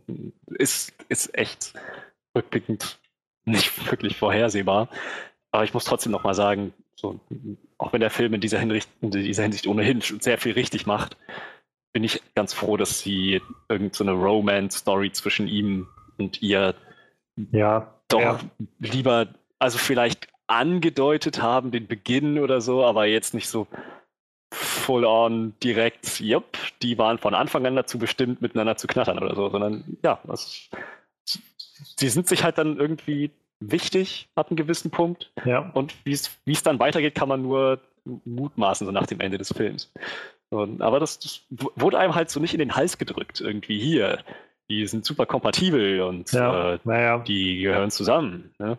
Ja, ne, dafür war auch, glaube ich, viel zu schnell klar, dass, dass gerade ihn ja dann doch noch ganz andere Dinge umtreiben, als dass ja. er dafür irgendwie einen Kopf gehabt hätte, irgendwie sich darum Gedanken zu machen. Also, ähm, aber ja, ich finde gerade auch diese letzte Szene zwischen den beiden ist halt nochmal sehr stark, irgendwie, wo sie dann im Krankenhaus liegt und verarztet wurde und er dann da ist und er dann nochmal so ein bisschen aufgreift, naja, was halt so, also wo sie auch irgendwie dann schon wieder anfängt, so in ihr altes Muster zurück zu verfallen, in diesem so, so du hast mir das Leben gerettet und sowas und ich hätte es halt sowieso nicht geschafft und bla bla so. Und er halt derjenige ist, der dann irgendwie sagt, hier gibt's halt kein Glück, so in dieser, in dieser Umwelt. Hier kannst du entweder, entweder du stirbst halt oder du bist ein Kämpfer und überlebst und du hast überlebt so. Und ähm, und das dann halt der Moment ist, wo, wo sie auch nochmal so völlig zusammenbricht, weil sie dann auch irgendwie, sie sagt ja dann, glaube ich, nochmal, wie was sagt sie irgendwie, 20 Meilen im Schnee oder sowas und barfuß ja. im Schnee oder so wiederholt sie dann nochmal, weil sie dann nochmal nach all dem, was sie erlebt hat, irgendwie das noch viel mehr, viel mehr verstehen kann, was, also es ist sowieso schon schlimm, wenn du halt irgendwie merkst, dass irgendwie das Mädchen gestorben ist und vergewaltigt wurde und so weiter und dass du dann halt auch noch hörst, was genau da passiert ist und, und wie das passiert ist und du dann noch ein Verständnis dafür bekommst, was das eigentlich alles noch bedeutet, so wie das nachher alles passiert sein muss. So. Dann fand ich auch nochmal sehr, sehr richtiger Gut-Punch, irgendwie sie dann da nochmal so mhm. zu sehen, wie sie da im Bett lag und, und so völlig zusammengebrochen ist. Und dann denke ich immer so, das ist die Schwester von den Olsen Twins, die überhaupt nicht schauspielen können und trotzdem irgendwie, wer weiß, wie lange geschauspielt haben, so, die scheinbar hat sie das ganze Schauspieltalent abbekommen. Tja, also wie gesagt, super, super starke Szene und halt auch von ihrem Schauspiel wieder erstklassig getragen. So, da dachte ich, Mann, das war ein Moment, wo ich dann mich dabei erwischt habe, wo ich, wo ich dann echt dachte, ah, irgendwie, irgendwie verstehe ich, dass sie in den Marvel-Filmen oder dass überhaupt Schauspieler in den Marvel-Filmen nicht so wirklich ihr volles Potenzial ausschöpfen können. So, ich meine, das, das, das war halt das, wo, wozu sie eigentlich fähig ist. Und zwar, ich muss sagen, klar war das intensiv, als sie dann angefangen hat, da, ähm, als sie dann wirklich in Tränen ausgebrochen ist, also sich zusammengebrochen ist. Aber auch alles davor, schon wie die Szene ja. anfing, mit dem Alligator. Also das, war, ja, ja. Das, das, das, war so herrlich, wie die das beide gemacht haben. Fand ich übrigens sehr schöner Moment, dass sie ähm, im, wir haben den Film auf Englisch geguckt und dass sie dann mit Untertiteln und dass sie dann äh, diesen Moment, wo sie sagte, sie kommt äh, aus Fort Lauderdale, das ja, ja. Haben, sie kommt aus Florida, so weit. Stimmt. Weil deutsche Zuschauer wahrscheinlich nicht wissen, wo Fort Lauderdale ist. ja, aber ich muss sagen, das finde ich besser, als Ey, natürlich, wenn man natürlich. so merkt, dass da bei den Untertiteln einfach nur, ach, keine Ahnung, sinngemäß und dann passt das schon, sondern. Du, ich, ich fand es auch nicht schlimm, ich hätte auch nicht sofort gewusst, wo Fort Lauderdale ist. Ich musste bloß lachen, weil sie halt so offensichtlich sagt, ja, vom, ja. vom Florida. Und so steht, ich bin aus Fort Lauderdale. ja, andersrum, ich bin aus Fort Lauderdale. Florida. Ich bin aus Florida. So ist das fand ich sehr ja. schön. Also, ja, ja, es, aufgefallen ist es mir auch. Aber schön, wenn man sich so Gedanken macht, zu sagen, vielleicht, vielleicht ist das doch besser, wenn man das mit den Untertiteln ein bisschen anders darstellt. Ja. Tja, ja, hast du noch was, was dir besonders gut gefallen hat? Ähm, ich mochte den Soundtrack sehr gerne. Ich fand, das war eine sehr schöne Kombination, die sie da so gewählt haben aus diesen Western Country Sounds zusammen mit halt so Native American Sounds, was man sich so darunter vorstellt. Es hat die Szenen oft gut getragen, fand ich.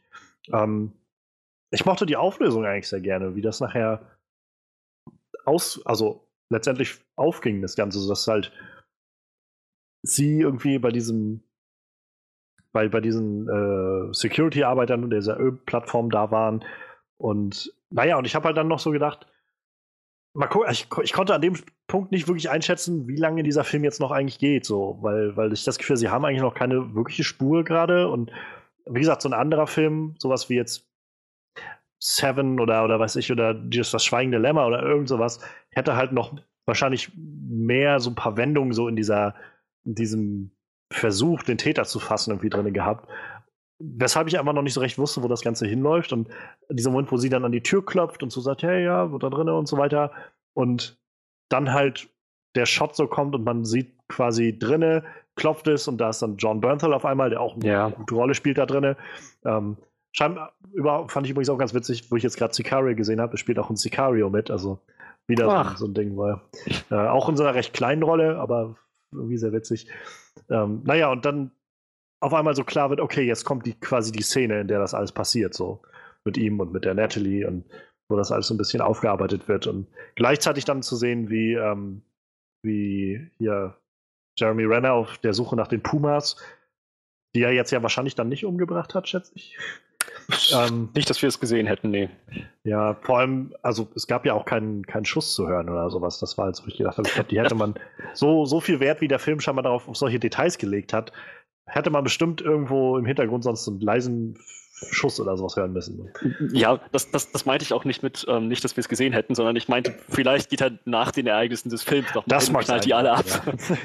Das das, ich will das nicht glauben, aber vielleicht macht er das. Das oh, ist sein fand, Job. Fand ich aber auch so, so ein schöner, also nochmal, um vielleicht vorzuspringen, wo er da ankommt und diesen toten Büffel oder was das war findet, oder diese tote Kuh, und er dann auch irgendwie so feststellt, es waren drei und dann, dann irgendwie diesen Satz hat, ähm, äh, sagt er sowieso, du musst es ja auf Land des, äh, auf das Land des Reservats jagen. Mami hat euch gerade alle zum Tod verurteilt. So, das ist auch ein starker Moment irgendwie, wo so klar wurde, wo immer wieder klar wird, irgendwie, dass er jetzt auch nicht, nicht so ein herzloser Bastard ist, der da irgendwie Ja. rumzieht und einfach um sich ballert. Er macht halt einfach so, so ein typischer, eigentlich so ein typischer Anti-Held. So dieses so, naja, Anti-Held trifft vielleicht nicht so, aber so, so ein ähm, Noir-Held vielleicht irgendwie so. Dieser, dieser Typ, der irgendwie schon so ein Herz hat für, für so das Richtige und so, aber er gleichzeitig auch weiß, wie die Welt fu- funktioniert und irgendwie sich keine optimistischen Hoffnungen oder sowas macht oder so. Und, naja, und auf jeden Fall dann zu sehen, wie er so nach und nach gerade auch feststellt, irgendwie, okay, ähm, Moment, das ist hier diese, dieser Ort hier mit dem Ganzen, das ist gleich nebenan von denen da und hier liegen Knochen und so weiter rum und, und so langsam das für sich zusammengepuzzelt hat und dann halt, naja, dann halt auf einmal Schuss und dann bricht ja da die Hölle los. So. Also, dass sie dann auch durch die Tür, wo, wo dann er dann den Ben, den Sheriff, erreicht hat und er meinte irgendwie, von der Tür weg und so Ja. und sie dann sofort niedergestreckt wurde. So, das war so, ich dachte, scheiße, Mann, ich hoffe, die hat eine schutzsichere West getragen. So, fuck. Ohne Witz, ich dachte für einen Moment echt so, äh, ist keine Selbstverständlichkeit. Ich kann mir Nee, vorstellen, dass nee, in so einem Film wie dem tatsächlich das das Ende des Charakters gewesen wäre. Wie gesagt, also ich, äh, ich war echt äh, sehr angespannt, weil das hätte wirklich, hätte das hätte sein können. Also ähm, ja, ich fand es halt, das heißt großartig, einfach, einfach großartig. Diese, wie gesagt, diese Momente sind so, so richtig eingebrannt irgendwie.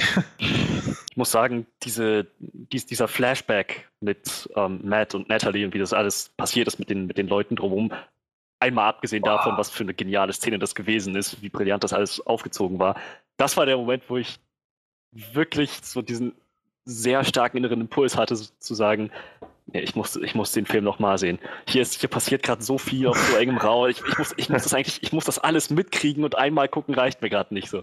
Das ist so, der ganze Film hat eigentlich diesen Charakter, aber diese Szene war so ein, so, so ein Schlüsselmoment, wo ich mir dachte, meine Güte, ist das, das ist so greifbar, so, so beängstigend. Irgendwie. richtig, richtig widerlich. Ja. Puh. Mann, Mann. Das war, das war echt. Das, ich habe mich sehr zurückerinnert gefühlt an, äh, an 13 Reasons Ja, Why, wo ja. das echt schwer anzusehen war, irgendwie, was da passiert. Und äh, zu sehen, irgendwie, wie, wie sie dann, also wie zum einen die Situation eskaliert ist und so, aber vor allem halt zu sehen, wie, wie die sich dann so an ihr vergangen haben und so, das war so.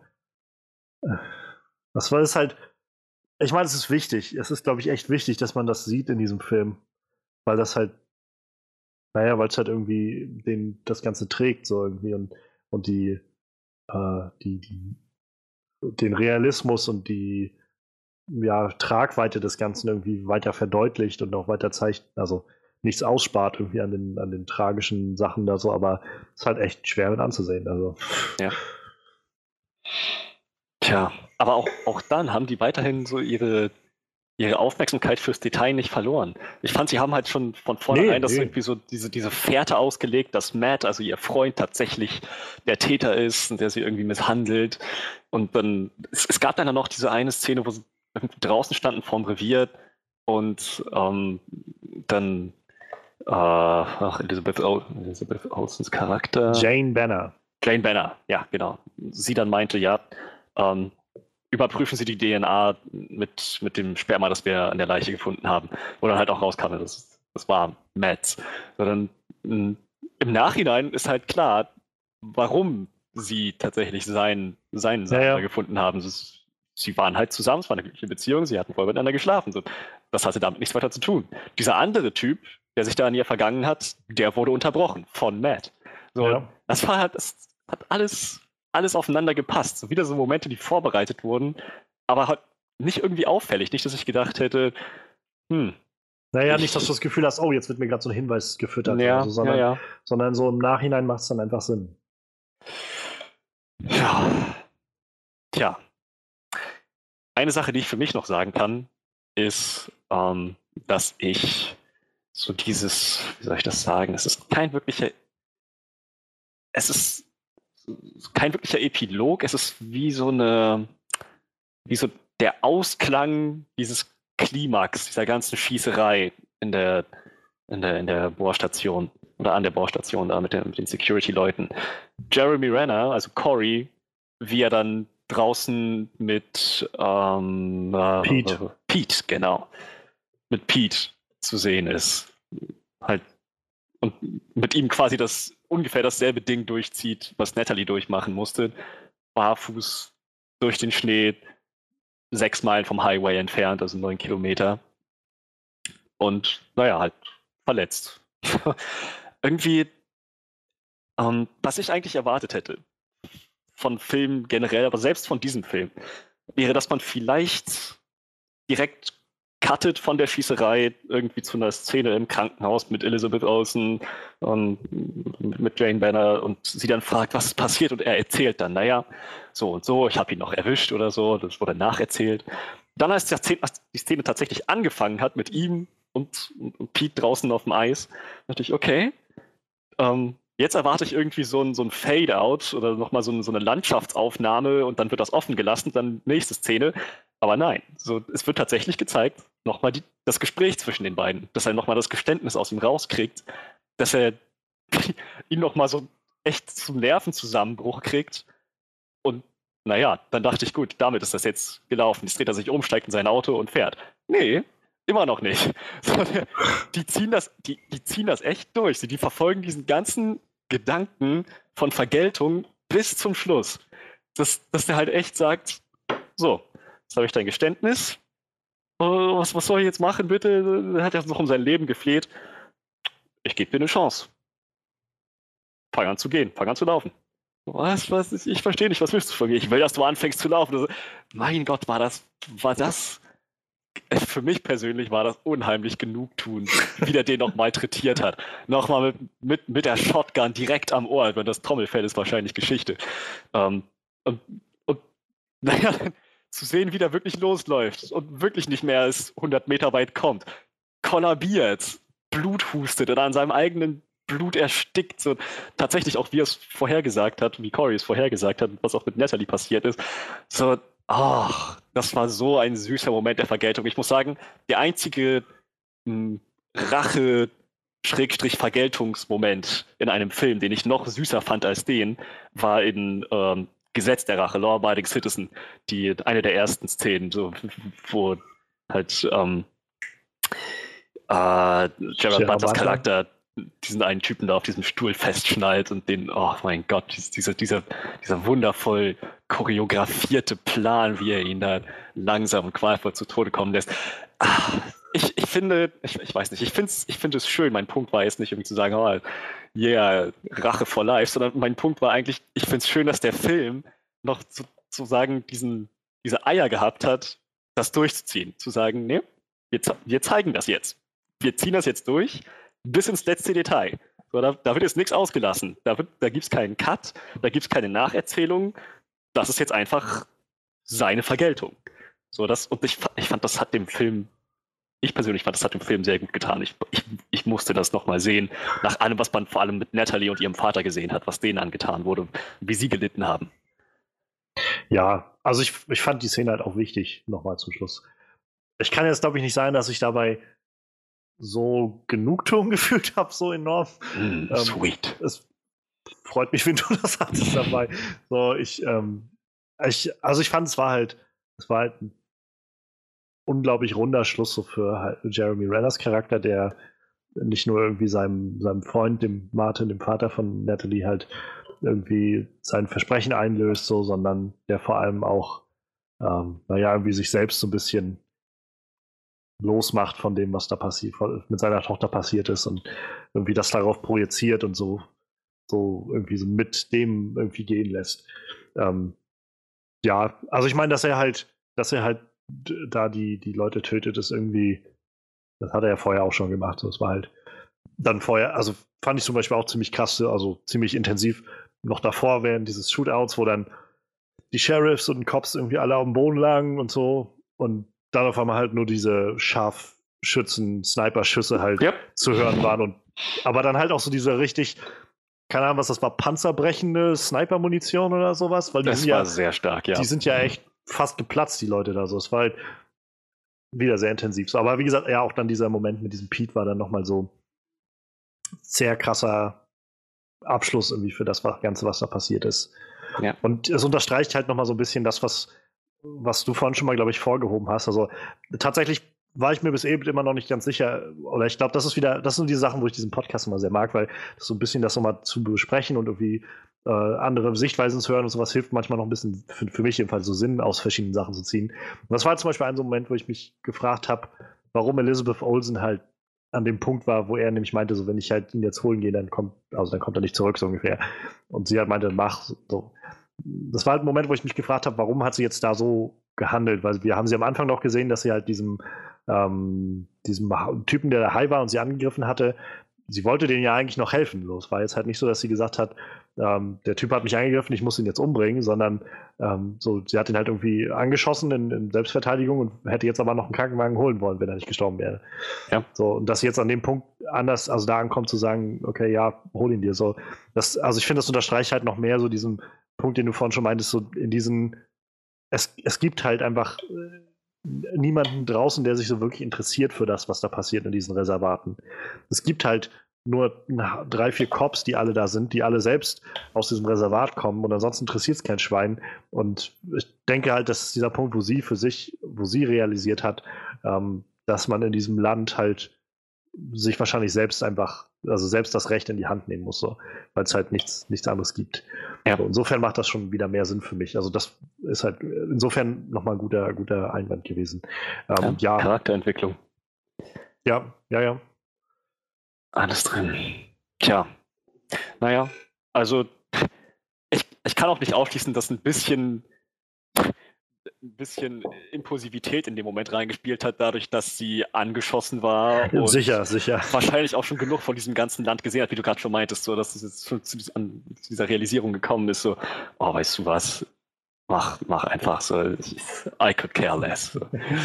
Das ist, ja, also halt, halt ziemlich krass. Und ja, wie gesagt, also die Szene an sich mit, mit ähm, ja, Pete mit Pete, alles, was dahin zugeführt hat und wie das dann tatsächlich hm, ausgespielt wurde, das war wichtig. Und mein Punkt ist, ich wollte nochmal e-, extra hervorheben, es war wichtig, dass es tatsächlich mit diesem detailreichen Vergeltungsgedanken durchgezogen worden wäre. Ich glaube, es hätte dem Film, also nicht nur mir, sondern dem Film auch nicht besonders gut getan, wenn Corey ihn einfach, wenn Corey ihn einfach abgeknallt hätte. Headshot ja, oder ja. Schuss ins Herz und dann war es das. Das hätte dem irgendwie das hätte sein Versprechen gegenüber dem Vater nicht eingelöst und das hätte auch irgendwie allem, was in dem Film gezeigt wurde, das hätte das nicht weiter, nicht wirklich aufgewogen. So, ich, ich, bin, wie gesagt, sehr froh, dass sie tatsächlich diesen Weg gegangen sind, kompromiss, kompromisslos geblieben sind. Das stimme ich dir zu. Aber das ist ehrlich gesagt was, was mich gar nicht so sehr wundert. Ähm, da ich, also wenn ich so zum Beispiel an Hello High Water zurückdenke, war auch ziemlich kompromisslos in allem, was er da gemacht hat, so bis zum Schluss hin.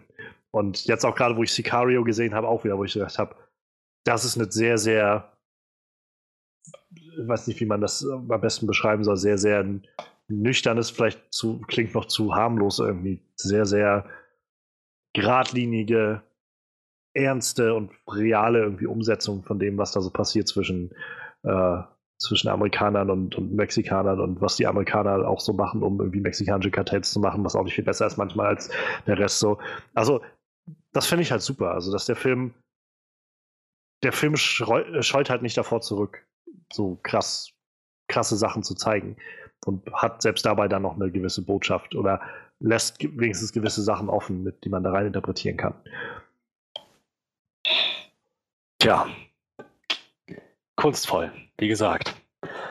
Ich glaube, ich wäre mit den Sachen, die mir gut gefallen haben, dann durch. Weiß nicht, wie es dir geht. Ja, doch, doch, ich denke auch. Also mir wahrscheinlich wieder, wie immer, man könnte noch zig Szenen irgendwie nochmal ja, auseinandernehmen ja. und mal betrachten oder sowas, aber im Großen und Ganzen ist das Wichtige, denke ich, alles genannt worden.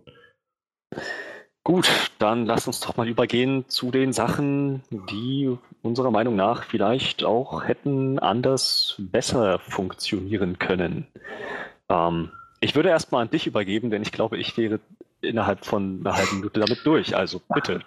Also ich habe mich aus. Ich habe auch nicht viel. Es ist halt alles generell alles, was ich an Kritik habe, ist eher auf so einer Nitpicking-Ebene. Wirklich, wirklich viel ist es da nicht. Also es ist nicht so, dass ich sage, der Film hat so große Schnitzer oder sowas.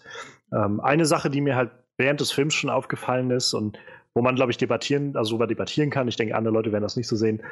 Ich fand dafür, dass der Film halt so viel sehr realistisch gemacht hat, und sehr, sehr nah dran war und auch gerade so diese Darstellung mit zum Beispiel mit dem Ben, mit dem Sheriff, mit dem Cop, wo am Anfang wie gezeigt wurde, dass äh, wo ich befürchtet hatte, dass das jetzt sowas wird, aller sie kommt da an und dann äh, fallen die sich so gegenseitig in den Rücken irgendwie, weil halt die äh, Cops aus der Gegend halt diese FBI-Fats nicht da haben wollen und sowas. War halt gar nicht so. Sie sind halt relativ schnell zu diesem Realismus wieder übergegangen. Die Leute wollen einfach nur dasselbe, haben dasselbe Ziel und wollen miteinander arbeiten so. Und in diesem Kontext hat es mich, also fand ich es ein bisschen sehr auffällig, dass dann die Auflösung kam und Pete war dann irgendwie so dieser ganz klischeehafte, dreckige, eklige, so nur vom Ansehen war ihm irgendwie dann schon, also war das schon, wo ich dachte, ja, so ein, so ein ekliger Kerl so. Und ähm, es ist nur eine ganz, wirklich nur eine Kleinigkeit, so, aber das ist, wo ich so denke, ähm, ich glaube, es hätte genauso funktioniert für mich, vielleicht sogar noch ein kleines bisschen besser, wenn sie nicht jemanden genommen hätten, äh, der so, der so offensichtlich eklig, pervers und, und widerwärtig ist. So. Und also ich meine, sie haben die anderen Leute ja auch großteils dann relativ normal gehalten, aber vielleicht sollte halt dieser eine Charakter das so darstellen, damit er dann zum Schluss irgendwie den, den großen äh, Knall irgendwie abbekommt. Naja, aber das war jetzt also hätte für mich nicht unbedingt Not getan, so deswegen. Und äh, da spielt auch so ein bisschen rein, ähm, letztendlich hat Jeremy Renner ja dann ihn dazu, also dann zu ihm gesagt, so von gestehe und so weiter und bla bla, mit dass er sie vergewaltigt hat und so. Äh, das war ja letztendlich aber auch nur Glück. So. Der Typ, der sie wirklich vergewaltigt hat, also das wusste er jetzt ja nicht, wer das ist, der sie vergewaltigt hat, das hätte ja auch, naja, das hätte ja jeder von denen da unten sein können. Und äh, dann, dann wäre der schon längst tot gewesen. So. Ähm, weil er ja alle anderen abgeschossen hat. Also, das sind so Kleinigkeiten, die mir irgendwie aufgefallen sind. Ähm, wie gesagt, ich habe ich hab so, ich weiß immer noch nicht, wo ich das so wirklich einordnen soll, ich habe einfach das Gefühl gehabt, noch nie, immer den Film über noch nicht so recht zu wissen, wie lange der jetzt eigentlich noch geht. So. Jetzt im Nachhinein habe ich, glaube ich, ein bisschen besseres Gefühl dafür. Ähm, vielleicht müsste ich ihn nochmal sehen, um mir irgendwie nochmal dahingehend nochmal eine, eine Meinung zu bilden, ob mir der Film zu, also einen kleinen Ticken zu stringent ist von dem, was da passiert, oder ob dann ähm, noch ein bisschen mehr rauszuholen wäre. So wie gesagt, alles irgendwie ein Nitpicking auf so einer Ebene. Ähm, und ja, also ansonsten, ich glaube, das, das Einzige, was mir noch fehlt, warum ich, also warum ich glaube ich noch, oder was fehlt, aber es ist so, wo ich ich glaube, der Film ist einfach noch zu frisch. Ich habe ihn auch nur einmal gesehen, so. Ähm, ich, ich, ich glaube, ich meinte schon, als wir aus dem Kino rauskamen, so, das ist irgendwie einer der besten Crime-Thriller, so die ich in den letzten Jahren auf jeden Fall gesehen habe. Ähm, was mir halt immer so als erstes sofort einfällt, wenn ich so an Crime Thriller denke, ist halt Das Schweigen der Lämmer. Ähm, Seven, ich habe es vorhin schon mal gesagt gehabt, Seven ist halt auch so ein Film, der mir irgendwie sofort einfällt mit solchen Sachen. Und die funktionieren alle ein bisschen anders als der Film. Und ich, also ich glaube, das Einzige, wo ich noch nicht so ganz weiß, so, wo ich denke, also ich finde den Film Wind River großartig. Ich weiß noch nicht, ob ich in, in 20 Jahren sage, das ist so, so ein Klassiker für, also für, für alle Ewigkeiten, so wie es jetzt zum Beispiel das Schweigende Lämmer oder Sieben für mich sind, ähm, wo ich mich noch nicht ganz sicher bin, ob der Film genug, hm, wie soll ich das sagen, ei eigenen Stil irgendwie hat, eigene, also Dinge, die nur er abliefern könnte. So. Ich, auch das wieder, wo ich sage, ich glaube, ich müsste den Film einfach noch ein paar Mal sehen, und ähm, wenn, ich glaube, er muss sich einfach noch ein bisschen, bisschen beweisen. So, wenn ich in einem Jahr, wenn ich da bin und den dann auch noch zwei, drei Mal gesehen habe und immer noch denke, dieser Film ist einzigartig und äh, also einzigartig in, in seiner, nicht nur in der Story und im Dialog, sondern in dem gesamten Paket alles so, dass ich das nirgendwo anders kriegen könnte, ähm, dann wäre das, glaube ich, so wirklich ohne Frage für mich so, so, auf einer Höhe mit irgendwie sieben oder sowas. Und ich meine, wenn das jetzt mein Kriterium, also wenn das eine Kritik ist zu sagen, er ist vielleicht noch nicht ganz auf der Höhe von sieben oder das Schweigen der Lämmer für mich, ist das vielleicht auch schon wieder ein äh, ziemliches, äh, ziemliches Kompliment eigentlich. Tja, also was den ähm, eigenen individuellen Charakter des Films angeht, dass sozusagen der Film eine unverwechselbare, unverkennbare Persönlichkeit hat, die auch die Jahrzehnte überdauert, für die er bekannt wird das kann ich nicht beurteilen. Natürlich nicht. Also das, wie, wie, wie du meinst, Thomas, den können wir wahrscheinlich noch ein paar Mal sehen. Ich persönlich hatte das Gefühl, das habe ich so noch nicht gesehen. Ich habe das Schweigen mal gesehen, ich habe sieben nicht gesehen, aber ich, also dieser Film wird mir auf jeden Fall in Erinnerung bleiben und zwar, ich, ich, ich, wie gesagt, ich muss ihn noch ein paar Mal sehen, definitiv. Also mein, mein, mein Punkt ist einfach nur, ich kam halt ins Grübeln so, wenn ich sage, also auf jeden Fall einer der besten Thriller der letzten Jahre, unterstreiche ich sofort, so ohne Frage. So, dann ist halt die nächste Frage, gehört das jetzt zu den besten Crime-Thrillern, die ich jemals gesehen habe? Dann muss ich halt mich halt fragen, was sind denn die besten, die ich bisher gesehen habe und warum sind es dann so gute Filme so? Und das sind halt so diese Sachen, wo ich dann so, wo ich halt noch mich, mich gefragt habe, kommt der Film dahin oder nicht? Ich glaube, das kann ich jetzt einfach noch nicht so ganz entscheiden. So, es okay. ist halt noch nicht so, dass ich, dass er mich ins Gesicht schlägt mit, das war absolut einmalig, so ohne Frage. So. Okay. Naja, gut, also wie gesagt, das ist, denke ich mal, eine sehr persönliche Sache, ja, wie, man, ja. wie man so einen Film wahrnimmt. Was die, die eher nitpickigen Sachen angeht, ähm, ich kann mir durchaus vorstellen, dass es so ein Ende gegeben hätte, wenn es auch nicht geplant war, dass es einfach von den Charakteren her möglich gewesen wäre, dass Cory da rausfährt mit Pete, ihn verdächtigt, dass er die Vergewaltigung begangen hat und dann halt versucht, das Geständnis um rauszuquetschen und Pete halt ziemlich so während seines Nervenzusammenbruchs dann auch wirklich sagt, nein, nein, ich, ich, ich habe wirklich nichts gemacht. So, wir haben alle Scheiße gebaut, aber ich habe sie nicht vergewaltigt. Und dass dann Cory sagt, okay, Punisher-Style, fair enough, bam, Schuss ins Gesicht.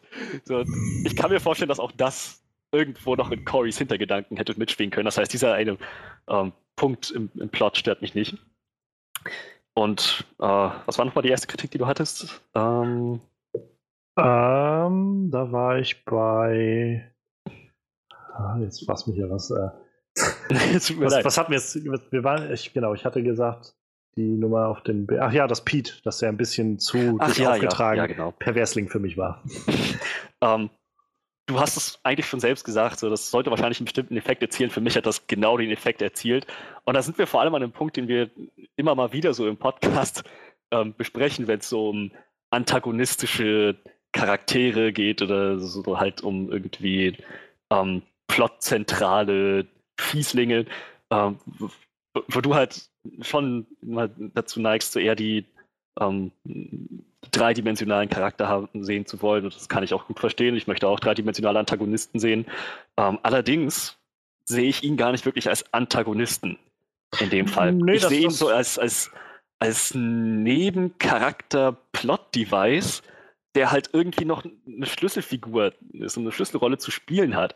Aber so, ich, ich, hab, ich, ich würde nie von ihm erwarten, auch nie wirklich wollen, dass der in irgendeiner Weise nachvollziehbarer, dreidimensionaler, das, komplexer Charakter das, wird. Das meinte ich gar nicht. Das, das war überhaupt nicht mein, mein Punkt. Also ich wollte gar nicht sagen, dass er, ähm, dass er jetzt dreidimensionaler sein sollte oder sowas. Ich meinte einfach nur vom, vom, allein vom Auftreten her. Genau derselbe Charakter, nur einfach nicht, dass er aussieht schon, dass ich ihn nur sehe und weiß schon, okay, das ist der perverse Vergewaltiger, so, sondern ähm, für gewöhnlich, glaube ich, ich habe noch nicht viel Kontakt, also eigentlich keinen Kontakt mit Vergewaltigern gehabt, von, von denen ich weiß. Oh, äh, oh. Aber für gewöhnlich, glaube ich, sind das halt, ist es ja eher immer sowas, was, naja, was Leute, Leute, die halt doch äh, so eine dunkle Seite in sich tragen und nicht die halt draußen rumlaufen und schon so aussehen irgendwie. So, das, das okay. ist mein Punkt. Wo ich halt glaube, dafür, dass der Film so viel Realismus die ganze Zeit dranbringt, kam es mir dann ein bisschen zu, zu sehr dann so ein bisschen dick aufgetragen. Also es ist immer noch gut, so ohne Frage. Es hat auch funktioniert, das will ich gar nicht bestreiten. Ich sage einfach nur, im Kontext dieses Films, auf so einer Nitpicking-Ebene, komme ich halt dahin, dass ich sage, dafür, dass der Film so viel Realismus reingebracht hat, war es mir dann ein bisschen zu sehr er tritt auf und du siehst schon einfach nur beim, beim Anblick von ihm, oh, es ist der perverse Vergewaltiger. So. Okay, achso, okay, also du, mein, du meintest tatsächlich das Verhältnis zwischen ich, äußerem Erscheinungsbild ja, und tatsächlich ja, ja. Charakter. Ich wollte okay. nicht sagen, dass ich den Charakter irgendwie dreidimensional haben wollte oder sowas. Überhaupt nicht. Also in keinster Weise. Das war schon gut so, wie sie es da gemacht haben. Alles klar.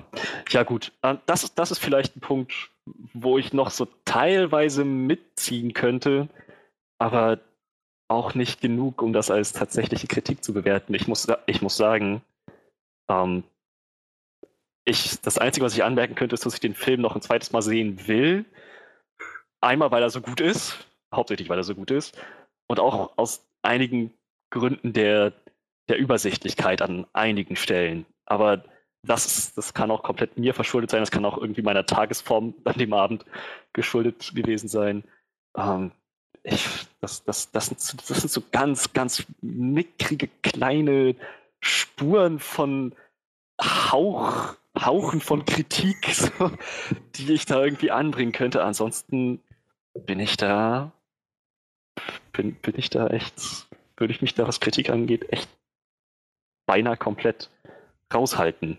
So, das ist, jetzt frage ich mich, was die Mehrzahl von einem Hauch ist. Sind das Heuche oder sind das hauchen. Hm. Das werden wir wahrscheinlich später noch herausfinden. Aber ja, ich, ich, ich muss sagen, für mich ist der Film tatsächlich nahezu perfekt. So ziemlich perfekt. Ja, weiß nicht, wie es dir geht. Ich finde, wir könnten langsam zu unserem Resümee kommen.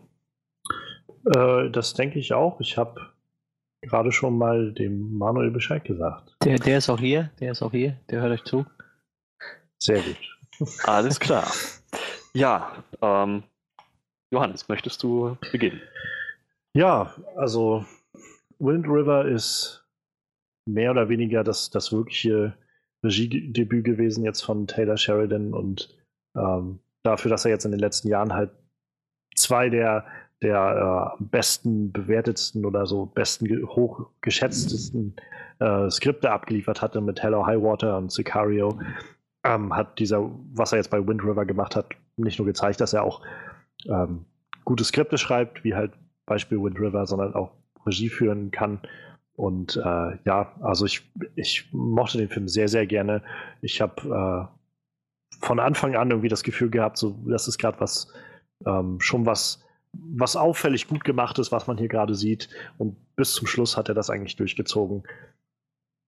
Ich, äh, ja, also wir haben vorhin genug darüber geredet, was alles super funktioniert hat. Ähm, vom Schauspiel über äh, das, die Atmosphäre und die Etablierung von oder die so dass das Angehen von größeren Themen wie das Leben in, äh, in, am, äh, in amerikanischen Reservaten oder Reservaten für amerikanische Ureinwohner oder auch die Behandlung und, und Bearbeitung von Trauer. Alles das wird getragen von diesem wahnsinnig guten Skript und den wahnsinnig guten Dialogen.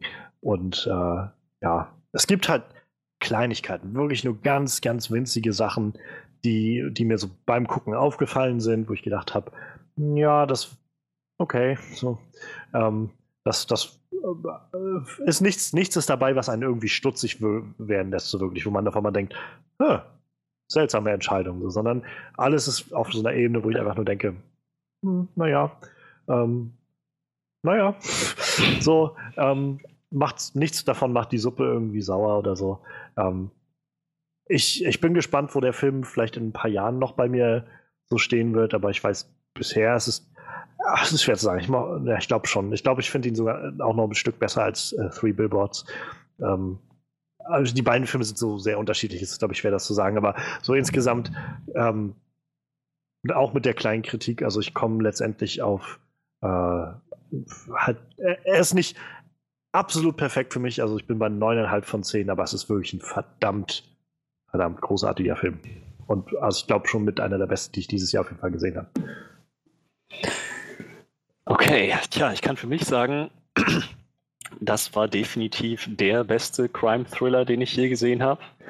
Und mitunter einer der besten Filme, die ich je gesehen habe. Das ist alles schon mal gesagt. Das Skript ist einfach brillant, die Dialoge, der Plot, die Charaktere, die Charakterentwicklung, wie das alles getragen wird vom Schauspiel, von der Cinematography, es ist die Inszenierung. Es ist einfach alles so, so stimmig in dem Film. Alles funktioniert einfach. Und ja, ähm, ich kann, ich habe so, so leichte Anflüge von so ähm, Hauchen von von Kritik. Das ist tatsächlich die Mehrzahl. Ich habe es gerade nachgeschaut. ähm, und, aber bei weitem nicht substanziell genug, dass ich sagen würde, das tut dem Film in irgendeiner Weise in meiner Bewertung ab. Wir hatten es ja schon mal bei Three Billboards Outside Ebbing, Missouri, dass ich gesagt habe, so, für mich muss ein Film nicht rundum makellos und so, so, so unhinterfragbar perfekt sein, denn vieles kommt natürlich auf das Auge des Betrachters an. Also, für mich hat das einfach, muss der Film einfach so eine gewisse, sehr hoch gesetzte Latte überschreiten, damit das dann für mich tatsächlich irgendwo eine 10 von 10 Perspekt äh, Perfektion wird. Und für mich hat definitiv Wind River diese Latte überschritten. Der Film mag vielleicht im Auge von einigen Betrachtern nicht 100,000%ig makellos perfekt sein, aber er ist für mich nah genug dran. Das sind wieder mal 10 von 10. Und ich habe das Gefühl, das ist ein ziemlich gutes Jahr für gute, dramatische Kunst-Blockbuster-Mischung. Also ich glaube, es sind mehr Indie-Filme als Kunstfilme, aber ja. Tja. Tja, Manuel, du hast hoffentlich nur das Wichtigste mitbekommen, nämlich das Resümee. Jetzt hat er sich, weißt du, in der Zwischenzeit erstmal einfach eine Plot-Zusammenfassung durchgelesen. Das Lustige ist, ich habe eben reingeschaltet, wo, wo du darüber am Überlegen warst, was die Mehrzahl von Hauch ist. da habe ich so kurz reingehört, weil ich wissen wollte, wie weit ihr seid. da musste ich auch gerade lachen, als du sagst, ich habe gegoogelt, was die Mehrzahl von Hauch ist. So, alles klar. Ja, sonst habe ich tatsächlich, äh, ich habe tatsächlich in der Zeit, wo ihr das gemacht habt, einen Podcast geschnitten und hochgeladen. Der ist jetzt schon oben. Äh, noch nicht freigeschaltet für unsere lieben Zuhörer, aber hochladen. nee, dürft ihr nicht hören. Johannes darf ihn heute Abend hören, wenn er will. ja, sonst habe ich selber äh, einen Podcast gehört tatsächlich. hab drauf gewartet, dass ihr fertig werdet. Ich möchte den Film tatsächlich dann noch gucken. Tja, ich kann es dir, wir können es dir nur wärmstens empfehlen. Wir können das nicht empfehlen, was? Voller Mist. Tja, das also ist unsere Meinung zu Wind River. Normalerweise würde ich jetzt sowas sagen wie, lasst uns gerne wissen, was ihr denkt. Vielleicht fandet ihr den Film ja total, total missraten, komplette Zeitverschwendung, aber Uh, ohne Witz, das würde ich euch nicht durchgehen lassen, absolut nicht. Wenn ihr was Gutes zu dem Film zu sagen habt, sagt es, ansonsten haltet euch am besten raus aus den Kommentaren. Dankeschön. So.